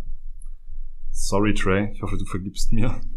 ja, ich habe jetzt schon drei relativ reine Wings, zwei reine Guards, Janis und Jokic. Janis und Jokic ist halt defensiv, ja. also so geil für Jokic. Ja. Und dann noch Steph daneben. Also das, auf das Trio bin ich echt neidisch. Mhm. Mhm. Und das spielt in der Realität halt zusammen mit LeBron und Luca. Ich, das ist so unfassbar, aber da sprechen wir gleich mal. Äh, boah. Also ich gehe mal davon aus, Jared Allen und Andrew Wiggins haben wir beide ganz unten, oder? Berate ich nicht. Ich gehe, äh, du hast halt jetzt auf dem Board mit Garland, Mitchell und Van Vliet sind jetzt noch drei kleine Guards übrig. Und von denen haben wir jetzt aber jeweils auch schon zwei. Also werden wir uns wahrscheinlich auch um die nicht so richtig streiten. Jetzt wird's hier richtig strategisch. Ja. Nimm ähm, doch einfach den nächsten Spieler, Alter. Okay, alles klar. Dann, dann gehe ich jetzt auch BPA, meiner Meinung nach. Und in dieser Saison ist das für mich jetzt tatsächlich Fred Van Vliet. Ich habe einfach uh. Bock auf den Jungen in meinem Team. Ja, ja, kann ich verstehen. Ich nehme den nächsten auf meiner Liste und ich habe ja bisher auch erst einen Weg mit Embiid und deswegen nehme ich jetzt Towns. Ah, das, das wäre mal jetzt mein nächster Pick gewesen. Ist natürlich auch geil, so ein äh, Floor-Spreading Big zu haben, wenn man diese ganzen krassen Creator hat. Ja, ja. Dann mm, brauche ich eigentlich auch noch einen Big. Und ich hoffe jetzt einfach, dass du mit Embiid und Cat nicht allzu viel Small Ball spielst. und hol mir Rudy Gobert mit rein. Den Brown auf die 5, ab geht's. Ja, den, ich habe den ein bisschen höher geschoben am Ende ähm, auf, auf meinem Board, weil ich dachte, gegen Ende würde ich mir dann einfach reinholen für, für die Defense, aber ich habe schon den Beat, also den hätte ich jetzt wahrscheinlich eh gar nicht mehr gepickt. Von daher bin ich da jetzt auch nicht traurig. Ich glaube, ich nehme nochmal so, ein, so eine Art 3D-Spieler mit rein. Kann man nie genug von haben, selbst in so einem Format, das ist Chris Middleton. Ja, weil man sagen muss, also wenn unsere Teams so jetzt stehen, ist, glaube ich, Andrew Wiggins gar nicht so abwegig, weil er da einfach von, mit seinem Skillset ein bisschen besser reinpasst als ja. jetzt zum Beispiel ein Garland bei mir. Ja, das ist tatsächlich so. Ähm, ich gehe trotzdem jetzt dann nochmal mit dem besten verfügbaren Spieler und das ist in meinen Augen jetzt dann Donovan Mitchell. Ja, das wäre jetzt auch der nächste auf meiner Liste. Den hatte ich eigentlich schon über Middleton, aber ich finde halt, dass Middleton vom Skillset besser reinpasst, ja. solange zumindest Mitchell einfach nicht so gut verteidigen will. Ja, jetzt wird's spannend. Vielleicht mal kurz für die Hörer. Wir haben jetzt auf dem Board noch Wiggins, LaMelo, Garland, Allen und Murray. Genau. Wiggins in der Realität Starter, Garland in der Realität Backup Reserve, heißt offiziell All-Star Reserve. Und mit Allen, Ball und Murray die drei Injury Replacements, passenderweise. Also auch wenn ich ihn jetzt nicht für den besten Spieler von den Verbleibenden hier halte, habe ich glaube ich noch eine ganz gute Aufgabe hier für DeJounte Murray einfach als Guard Point of Attack Defender. Da habe ich noch nicht so richtig ja. einen da. Das muss Jimmy Butler auf seine alten Tage nicht mehr unbedingt machen. LeBron auch nicht. Und dann wird's halt schon sehr dünn. Deswegen brauche ich den. Das geht mir tatsächlich ähnlich. Deswegen gerade schon die Anspielung mit Wiggins. Ähm, ich habe Tatum, den man mal Point of Attack schicken kann, aber gegen kleine, schnelle Guards auch eher schwierig. Ich nehme, ich hole mir tatsächlich jetzt Wiggins rein. Ich glaube vom Skillset mhm. her passt das jetzt einfach ganz gut. Den, ja. den kann ich noch gut gebrauchen. Das ist tatsächlich so. Ja, ich habe noch keinen kleinen Guard, der richtig gut werfen kann. Deswegen nehme ich jetzt Darius Garland. okay, alles klar. Dann wird mir der letzte Pick auch ziemlich leicht gemacht. Ich habe zwar auch schon echt viel Ballhandling und Playmaking, aber Allen und Gobert wären mir ein bisschen zu redundant. Ja. Zumal ich auch Janis ein bisschen auf die 5 schieben will und Jokic ja hab. Da habe ich auch schlichtweg nicht genug Spielzeit für einen vierten Big. Deswegen hole ich mir Lamello rein. Einfach ein bisschen wenn mein Blowout-Sieg dann besiegelt ist, bisschen Garbage-Time-Fun, paar schöne Alley-Oops und dann darf wird ja. Lamello mal von der Leine gelassen. Ja, also ich glaube, ich hätte mich jetzt äh, sogar eher für Jared Allen hier entschieden, äh, einfach weil die Skills von Lamello mit Luca und LeBron relativ redundant sind. Und dann habe ich jetzt hier äh, sowieso keine Wahl mehr. Ich äh, bin aber ganz zufrieden, dass ich hier mit äh, Rudy Gobert Light, ja, Jared Allen, noch einen defensiven Big mit drin habe für von der Bank, weil das ist Towns nicht und Embiid kann ich durchspielen. Von daher passt das. Cool, alles klar. Ja, jetzt müssen wir noch überlegen, wer jetzt hier gewinnen würde. ähm, wir können ja vielleicht die Hörer abstimmen lassen oder so. Äh, ich ich trage nochmal mein Team vor, beziehungsweise du hast es schöner aufgeschrieben. Ich, ich dir mal kurz deinen Zettel. Ja, ich ich habe bei mir einfach nur markiert, wer wen hat, aber das ist nicht so gut auf einen Blick zu sehen. Also auch in, in der folgenden Reihenfolge wurden sie gedraftet. Äh, LeBron, Embiid, Luca, das sind übrigens in der Tat drei meiner Top 4 Spieler. Dann äh, habe ich Morant genommen und Jimmy Butler. Ich denke, das wäre auch meine Starting Five. Da habe ich so ziemlich alles an Skills, was man braucht, vertreten. Vielleicht ein bisschen wenig Spacing. Ja, Ich könnte jetzt aufgrund des Skillsets vielleicht eher noch Booker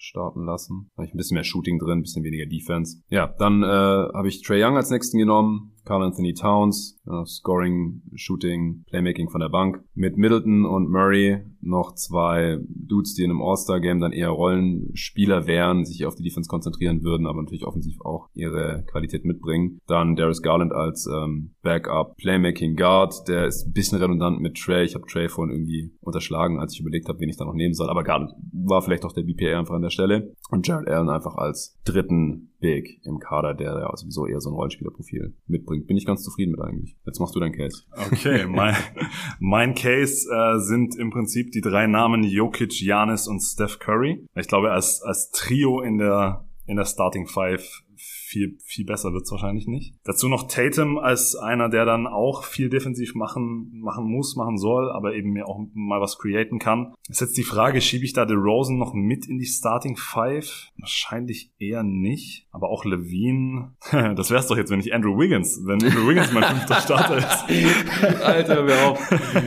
nee, oh wahrscheinlich, Gott. wahrscheinlich würde ich Rosen in die Starting Five schieben, aber da wird dann, wird dann viel gestaggert. Und von der Bank kommen dann bei mir Zach Levine, CP3, Van Vliet, Gobert als Defensivanker mit dem ganzen, also so CP3, Van Vliet und dann noch Lamello dazu. Da habe ich auch schon richtig geile Playmaking-Lineups, geschweige denn, und da ist Jokic noch gar nicht erwähnt und DeRozan. Und dann habe ich noch Donovan Mitchell und Andrew Wiggins drin als, gerade auch Wiggins als, könnte wichtig werden in dem Kontext als Verteidiger, den ich dann Point of Attack auch einfach mal reinschmeißen kann. Der sowohl deine kleinen Guards als auch mit Abstrichen sogar ein bisschen gegen, gegen Luca, äh, LeBron, weiß nicht, aber gegen Luca äh, seinen Mann stehen kann.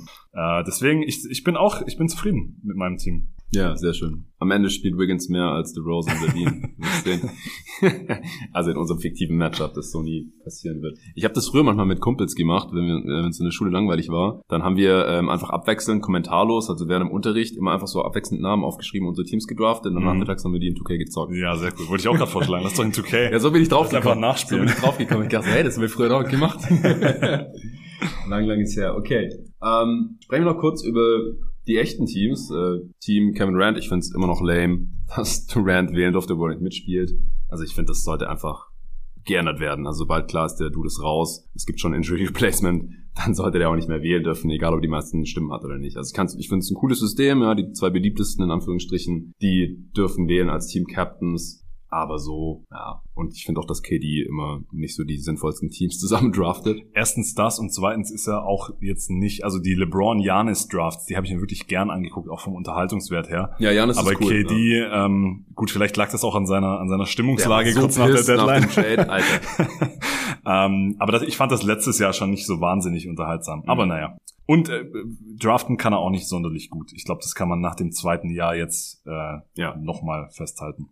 Ja, also ich habe es ja jetzt schon ein paar Mal gesagt, auch in verschiedensten Pods, dass ich äh, es einfach krass finde, dass LeBron, Janis, Curry, Jokic und Doncic im selben Team spielen. Also das ist einfach unfassbar offensiv. Äh, ja. Äh, passt sehr gut zusammen. Das sollte man eigentlich nicht verteidigen können. Ich bin gespannt, wie viel die wirklich miteinander spielen. Ähm, Ansonsten wird das Team LeBron noch abgerundet von Butler, Garland, Mitchell, Chris Paul, die auch da alle noch sehr gut reinpassen, wie ich finde. Van Vliet auch. Also dann ist DeRozan und Jared Allen so noch drin. James ja. Harden eigentlich, aber ja, den hat keiner gewählt, der ist dann am Ende automatisch zu LeBron gekommen und der wird ja jetzt auch nicht spielen und dann ja auch durch Jared Allen ersetzt. Der steht jetzt auch schon mit drin, logischerweise. Also ja, ich, ich finde Team LeBron ist haushoher Favorit. Kannst du dem Team Durant auch irgendwas abgewinnen? Ich finde das, das Trio in der Starting Five, Embiid, Ja und Tatum, finde ich sehr spannend, weil du, mm. du hast es gerade, als du ihn gedraftet hast, hast du auch gesagt, Ja ist es gewohnt, dass er auch Offball spielen kann, ähm, ist auch ein deutlich besserer Schütze jetzt dieses Jahr als, als die letzten Jahre. Also, ähm, und Embiid in der Form, in der er sich gerade befindet, gerade dann defensiv im Matchup gegen Jokic. Ich glaube, da hast du schon die Chance, die Minuten mit Embiid zumindest mal nicht haushoch zu verlieren. Ja, aber also es gibt einfach keinen Verteidiger gegen Embiid. Das ja. war auch ein Grund, warum ich ihn gerade gedraftet habe. Ja. Also Gobert macht er regelmäßig nass. Jared Allen hat er neulich komplett zerstört. äh, Jokic kann ihn nicht verteidigen. Janis auch nicht. Zumindest haben wir das noch nicht gesehen, dass das effektiv war. Also, dass, dass wenn die viel über Embiid gehen, dann wird das wahrscheinlich so, wie der gerade drauf ist und wenn er dann auch Bock hat, Das ist halt wirklich immer so die Frage, das haben wir jetzt ja gerade bei uns im Draft außen vor gelassen, aber so wie motiviert sind die jetzt da ja. im All-Star-Game? Haben die in der Nacht davor Party gemacht oder nicht? Deswegen finde ich es spannend, dass, dass Ja so früh gedraftet wurde, weil ich glaube, das ist halt wirklich ein Spieler, den, den schmeißt du da rein und der gibt 100 Prozent. Ja. ja. Und auch, dass LeBron zum Beispiel Garland so früh gedraftet hat, als, als, als. Homer-Pick in dem Fall Garland dann in der eigenen Halle, ja. erstes All-Star-Game. Das könnte ich mir auch vorstellen, dass der Vollgas gibt. Ja, ich habe auch beide Cavs in meinem Team. Ja. äh, und auch generell die First-Timer. Also äh, KD hat ja dann Murray mit den siebten Pick in den Reserves. Ah, ja. Finde ich auch spannend und ich freue mich halt total, Lamello zu sehen. Ich glaube, Lamello im All-Star-Game. Mhm ich hoffe, er macht es nicht wie Luca letztes Jahr und wirft einfach einen schlechten Alley-Oop nach dem anderen. Aber ja, ich glaube, LaMelo in einem All-Star-Game, das, das wird schon Spaß machen. Ich denke, dass er als Reserve und ähm, Rookie All-Star sozusagen wahrscheinlich am wenigsten Minuten bekommt. Ja, befürchte ich. Wahrscheinlich. Ich bin gespannt. Also ich hoffe, dass es nicht zu deutlich wird, aber wie du sagst, Team LeBron natürlich ganz klarer Favorit, so wie der Draft gelaufen ist. Ja, ich denke auch. Haben wir jetzt Team KD überhaupt vollständig genannt? Also da spielen noch Zach Levine, Chris Middleton, Rudy Gobert, neben den genannten Spielern, Devin Booker, Cat, theoretisch Draymond, aber spielt ja nicht. Und eben Trey Young und Wiggins, die dann als die letzten mm. beiden Starter-Picks ja. zu KD gewandert sind. Ja. Pass auf, der Andrew Wiggins, der wird mir All-Star-MVP. Pass, pass auf. Oh, Jesus. Also auch hier nochmal, ich habe, glaube ich, noch nicht so wirklich über die tatsächlichen All-Stars gesprochen im Pod, äh, sondern wir haben mal kurz drüber gesprochen beim am Puls der Liga und dann habe ich eine Woche später einen ausführlichen Pod mit Nico drüber gemacht und ich bleib halt dabei. Also Wiggins sollte eigentlich kein All-Star sein. Er ist nicht, nicht auf dem Niveau. Er ist schlechter als jeder andere, der All-Star geworden ist in der Western Conference auf jeden Fall. Also selbst DeJounte Murray hatte ich für einen besseren Spieler als Andrew Wiggins auch ja, diese auf Saison. Fall. Ja, ich finde es auch sehr schade. Zumal ja wirklich, das hast du in, in Pods auch schon öfter mal angesprochen, der Titel des All-Stars ja auch im historischen Vergleich wirklich was bedeutet. Das ist die erste, vielleicht guckst du noch bei irgendeiner Legende, wie oft er in, in All-NBA-Teams und natürlich so MVP-Awards und sowas, aber dann, dann ist halt All-Star direkt die nächste Kennzahl, ja. äh, wenn dann im Nachhinein eine Karriere evaluiert wird. Ich äh, sitze auch gerade an einem Beitrag, der dann auch am Freitag noch, wirst du die Folge am Freitag hochladen? Ja, genau. Also morgen. Ja, aber also quasi 0 Uhr mehr, okay. mehr oder weniger. Alles klar. Also dann wird am, im Laufe des Tages am Freitag auf meiner Website dann auch ein, ein Beitrag erscheinen zum All-Star-Game, wo ich auch nochmal ein bisschen mir Gedanken mache, was ich erwarte und so weiter. Und da werde ich das auch, glaube ich, nochmal ein bisschen reflektieren und aufgreifen, weil ich das wirklich, das, das entwertet einfach diesen Titel, der ja, ob man es will oder nicht, sehr bedeutsam ist im historischen Kontext. Ja. Und ähm, dass dann Andrew Wiggins als Starter landet, finde ich, ist ein starkes Argument äh, gegen das Fan-Voting-System. Ja, also er ist maximal der viertbeste Spieler seines eigenen Teams. Ja. Nach Steph, Clay, gut, der hat jetzt ja die meiste Saison nicht gespielt und auch bis ähm, eben die All-Stars Starter bekannt geworden sind. Äh, also, um es nochmal dazu zu sagen, er wurde halt auch von den Fans reingewählt und dann halt auch von vier von, was waren es, 98 Medienvertreter, glaube ich, dieses Jahr, ähm, reingewählt. Vier von 98, ja. Und das hat dann halt insgesamt schon gereicht, dass er halt reingekommen ist. Und er hat halt so viele Fanvotes auch bekommen, weil eine K-Pop Band, die mit den Warriors irgendwie kooperiert, ähm, ja. halt irgendwie für ihn Werbung gemacht hat. Die haben viele Fans und so. Das ist einfach Bullshit. Das hat nichts mit Basketball zu tun. Und spielerisch, wie gesagt, er ist maximal der viertbeste Spieler seines eigenen Teams. Er macht die zweitwenigsten Punkte seiner Karriere, habe ich gerade nochmal gesehen. Also seit seiner Rookie-Saison hat er nicht mehr so mm. wenig Punkte pro Spiel gemacht. Also Punkte pro Spiel ist nicht der Gradmesser, aber ja, er ist einfach als, als Scorer jetzt irgendwie nicht besonders dominant. Als Defender ist er, ist er ganz gut, aber es gibt halt viel, viel mehr gute und viel bessere Defender, die natürlich ja. sehr weit weg vom All-Star-Game sind. Trotz allem, er kreiert eigentlich quasi nichts für seine Mitspieler. Gut, sein Dreier fällt so gut wie noch nie, aber da bin ich halt auch mal noch ein bisschen gespannt, wie das am Ende der Saison aussieht, weil sein Freiwurf fällt auch so schlecht wie noch nie. Ah, nee, einmal war er schlechter.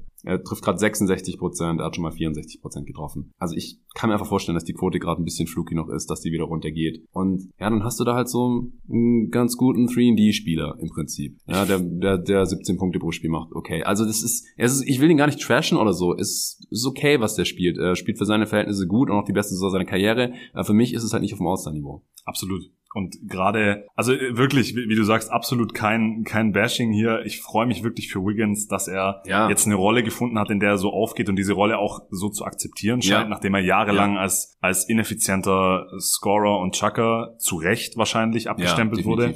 Und jetzt hat er eine Rolle gefunden. Jetzt ist er ein wertvoller Spieler bei einem, bei einem Contender. Da kann man sich vielleicht streiten, aber zumindest bei einem Team, das, das, das in den Playoffs weit kommen kann. Wirklich Respekt dafür. Aber für mich gehört er halt einfach nicht zu den 24 besten Spielern der Liga. Und im Endeffekt Nein. soll das ja auch das All-Star-Game sein. Exakt. Oder die zwölf Besten im Westen. Ja. Sorry. Gut. Ja, ansonsten, also ich, ich bin super gespannt. Ich werde mir das Game auf jeden Fall reinziehen. Ich weiß nicht, ob ich mir live reinziehe, weil ich habe gar nicht bedacht, äh, hier, Luca, wir treffen uns am, am Montag um neun Uhr morgens, ne? also entweder vorschlafen oder ich weiß nicht, oder wir gucken es uns hier oder live an. Ich wollte sagen, guckt es euch doch hier im, im Office an. TV. Ja. Ich werde es mir auf jeden Fall real life angucken. Ich bin froh, dass ich jetzt nach dem LA Jetlag meinen Schlafrhythmus wieder hab äh, und werde mir den jetzt nicht direkt wieder zerschießen. Ich habe mir auch den Super Bowl zum Beispiel Schande, Schande über mich, aber ich habe ihn mir nicht live live nachts angeguckt. Ich werde es mir ganz entspannt ähm, mit meiner Freundin morgens frühstücken und dann schauen wir uns an, wie, wie die All-Stars performen. Ja, what a lucky man ist, der sich morgens mit seiner Freundin das All-Star-Game reinziehen kann. Das stimmt, das stimmt. Ja, äh, allerletzte Frage, wie war es in L.A.? Also du, du warst, für die es nicht wissen, zusammen ähm, mit, also eigentlich von André Vogt organisiert, ähm, diese Reisen, die er jedes Jahr macht. Äh, der ist ja dann kurzfristig ausgefallen, weil er auch Covid hatte und konnte nicht nach L.A. reisen. Ähm, Julius Schubert, Just a Kid from Germany, war dabei. Ihr seid Homies geworden. Ich, hm. ich habe euch davor connected. Ihr habt euch direkt eine Hotelzimmer geteilt und so weiter. Und vielleicht ja. hat der eine oder andere ja auch deine Stories gesehen oder seine oder seine äh, Vlogs äh, auf dem YouTube-Kanal. Aber vielleicht nochmal in deinen eigenen Worten in, in ein paar Sätzen. Wie war es in L.A.? Zum ersten Mal drüben gewesen? Zum ersten Mal live zum bei der NBA? Ersten Mal überhaupt in den Staaten für mich. Zum ersten Mal in der NBA-Arena. Äh, wir hatten, glaube ich, äh, von den Spielen her ziemlich Glück. Es waren bis auf das letzte Lakers-Bucks-Spiel, ja. was aber auf eine Art dann auch sehr unterhaltsam war, Janis bei seiner Monster-Performance zuzugucken, zumal ich ihn in meinem Fantasy-Team habe. War umso schöner. ähm, aber ich, wir haben von den von der Stimmung her haben wir glaube ich ganz gute Games erwischt. Wir haben Gott sei Dank, Gott sei Dank LeBron noch sehen können, zwei Spiele. Das war ja noch in der Schwebe, der ist dann erst gegen die Knicks äh, von zum zweiten von drei Lakers-Spielen, äh, zu denen wir dort waren. Nee, zum zweiten von vier sogar. Wir hatten die Lakers einmal auswärts bei den Clippers. Ja. Ähm, ist er dann zum Glück zurückgekommen. Es war für mich persönlich krass, die, die Diskrepanz zwischen Clippers und Lakers-Games zu sehen. Also wirklich, wie man das so hört. Die Lakers machen sehr wenig in Sachen Animation und, und Stimmung machen und die Clippers die ganze Zeit am Clipper Nation, make some noise ja, und so weiter. Ja, ich glaube, die sind da echt so an gegenüberliegenden ja. Enden des Spektrums. Ja, weil die einen halt müssen und die anderen nicht wahrscheinlich. Ja. Ne? Zumal ohne, ohne PG und Kawhi natürlich leider. Mhm. Äh, wir haben das Debüt von Norman Powell und Rocco gesehen bei den Clippers nach dem Trade. Das war spannend. Und äh, LA, super, super Stadt. Unser Hotel war cool. Wir waren direkt in, in Downtown untergebracht, in der Nähe vom Staples. Hey, Crypto.com. sorry, sorry. ähm, ja, und wir durften einmal auf dem Court bei einem, bei diesem Clippers-Lakers-Spiel. Mm. Ist die Reisegruppe auf dem Court gegangen, konnten ein Foto dort machen machen. Das war auch cool. Ich bin 50 Zentimeter an Dwight Howard vorbeigelaufen. und da sieht man in Real Life erstmal, was das für ein unglaublicher Schrank ist. Das ja. ist wirklich. Und du siehst halt, wie, wie ein Dwight Howard beim Warm-up 15 Dreier in Folge swischt. Da wird einem auch nochmal bewusst, wie unfassbar gut ja. alle, jeder einzelne NBA-Spieler ist. Ja. Ja, du denkst, ich meine, auch wenn wir hier im Pod immer sagen, Non-Shooter oder so. Ja. Ja, also das ist natürlich immer auf NBA-Niveau bezogen. Wenn der Typ dann hier ins lokale Kreisliga-Team kommen würde, wäre er der beste Shooter der Liga wahrscheinlich. Ja. Also. Nee, es war, es war wahnsinnig cool, ein bisschen surreal, das alles zu sehen. Auch LA, die Stadt, hat mir sehr, sehr gut gefallen. Das Wetter war natürlich überragend im Vergleich zu hier. Und ähm, war auf jeden Fall eine, eine sehr, sehr geile Reise, geile Erfahrung. Und Empfehlung an alle da draußen, wenn ihr Impressionen von der Reise mitnehmen wollt, unbedingt äh, Julius Vlogs abchecken. Er hatte eigentlich vor, nur ein, zwei zu machen. Am Ende sind sieben geworden. Alter, das ist ähm, wirklich coole Videos geworden. Ähm, und da kann man ganz gut miterleben. Zumal ja Julius auch akkreditiert äh, am Kurzzeit war bei den ja. bei den Shootarounds und so. Äh, da da sieht man schon ganz ganz coole Bilder. Also checkt das auf jeden Fall ab. Just a Kid from Germany auf YouTube. Auf jeden Fall. Ja. Und äh, in, in Venice war der sogar auch ein paar Körbe werfen. Wir waren zweimal in Venice Born. Einmal ähm, an dem Tag, an dem wir dann abgeflogen sind wieder, sind wir wirklich total früh aufgestanden, äh, waren zum Sonnenaufgang schon am Venice Beach mhm. dann morgens und haben da dann nochmal zwei, drei Stunden gezockt. Das war auch, also surreal einfach nur. Venice Beach und dann und dann Ballen, das war auch richtig. Auch eins der Highlights der Reise auf jeden Fall. Ja, da habe ich auch schon gezockt. Habt ihr auch richtig gezockt oder nur diese Wurfspielchen da? Nee, nur so Wurfspielchen, ja, okay. nicht so wirklich. Wir wollten dann nicht noch irgendwelche Bänderrisse riskieren vom, ja, vor dem Rückflug. Ja, ich habe da 2013 habe ich da mal richtig 3 on 3 gezockt. Das war, war eine coole Erfahrung jeden Fall. Es war aber auch leer. Also Julius ja, war fand ich auch Jahren auf den, auf den Bildern und Videos habe ich gedacht, wow, also ich war ja. da auch schon, da waren halt alle Courts ja. voll und so. Es war wirklich auch die Straßen, viele Geschäfte hatten zu, selbst an diesen Tourismusmeilen Santa Monica und, und Venice und Covid und Straat entlang. Wahrscheinlich, wir hm. wissen es nicht genau. Ich war, halt auch im, ich war auch im Mai damals, glaube ich. Das Februar ist halt auch noch was anderes, glaube ich. Aber es war, also es war weniger überlaufen, was glaube ich im Straßenverkehr auch ganz geil war in LA. Ah, ja. Aber ähm, rundum einfach eine, ein sehr, sehr geiles Erlebnis. Alrighty. Also wir haben jetzt auch hier schon wieder eine Stunde Aufnahme. Mit ein bisschen Cutten wird es ein bisschen drunter sein, aber haben es hier schon wieder ausgereizt auf jeden Fall. Ich habe gesagt, eine halbe Stunde sind wir durch. Aber wie immer äh, haben wir überzogen, aber auch das war schon so ein bisschen einkalkuliert. Ein bisschen ziemlich endlich kurz Mittagspause machen und essen gehen. Die Jungs haben schon Hunger. Vielen Dank dir, dass du heute vorbeigekommen bist, Lorenzo. War ein, war ein sehr, sehr cooler Pod und war natürlich nicht das letzte Mal lieber jeden Tag NBA. Ich hoffe doch. Vielen Dank für die Einladung. Hat wie immer sehr viel Spaß gemacht. Ansonsten allen Danke fürs Zuhören. Nochmal vielen Dank an Kicks fürs Sponsoren dieser Folge und bis zum nächsten Mal.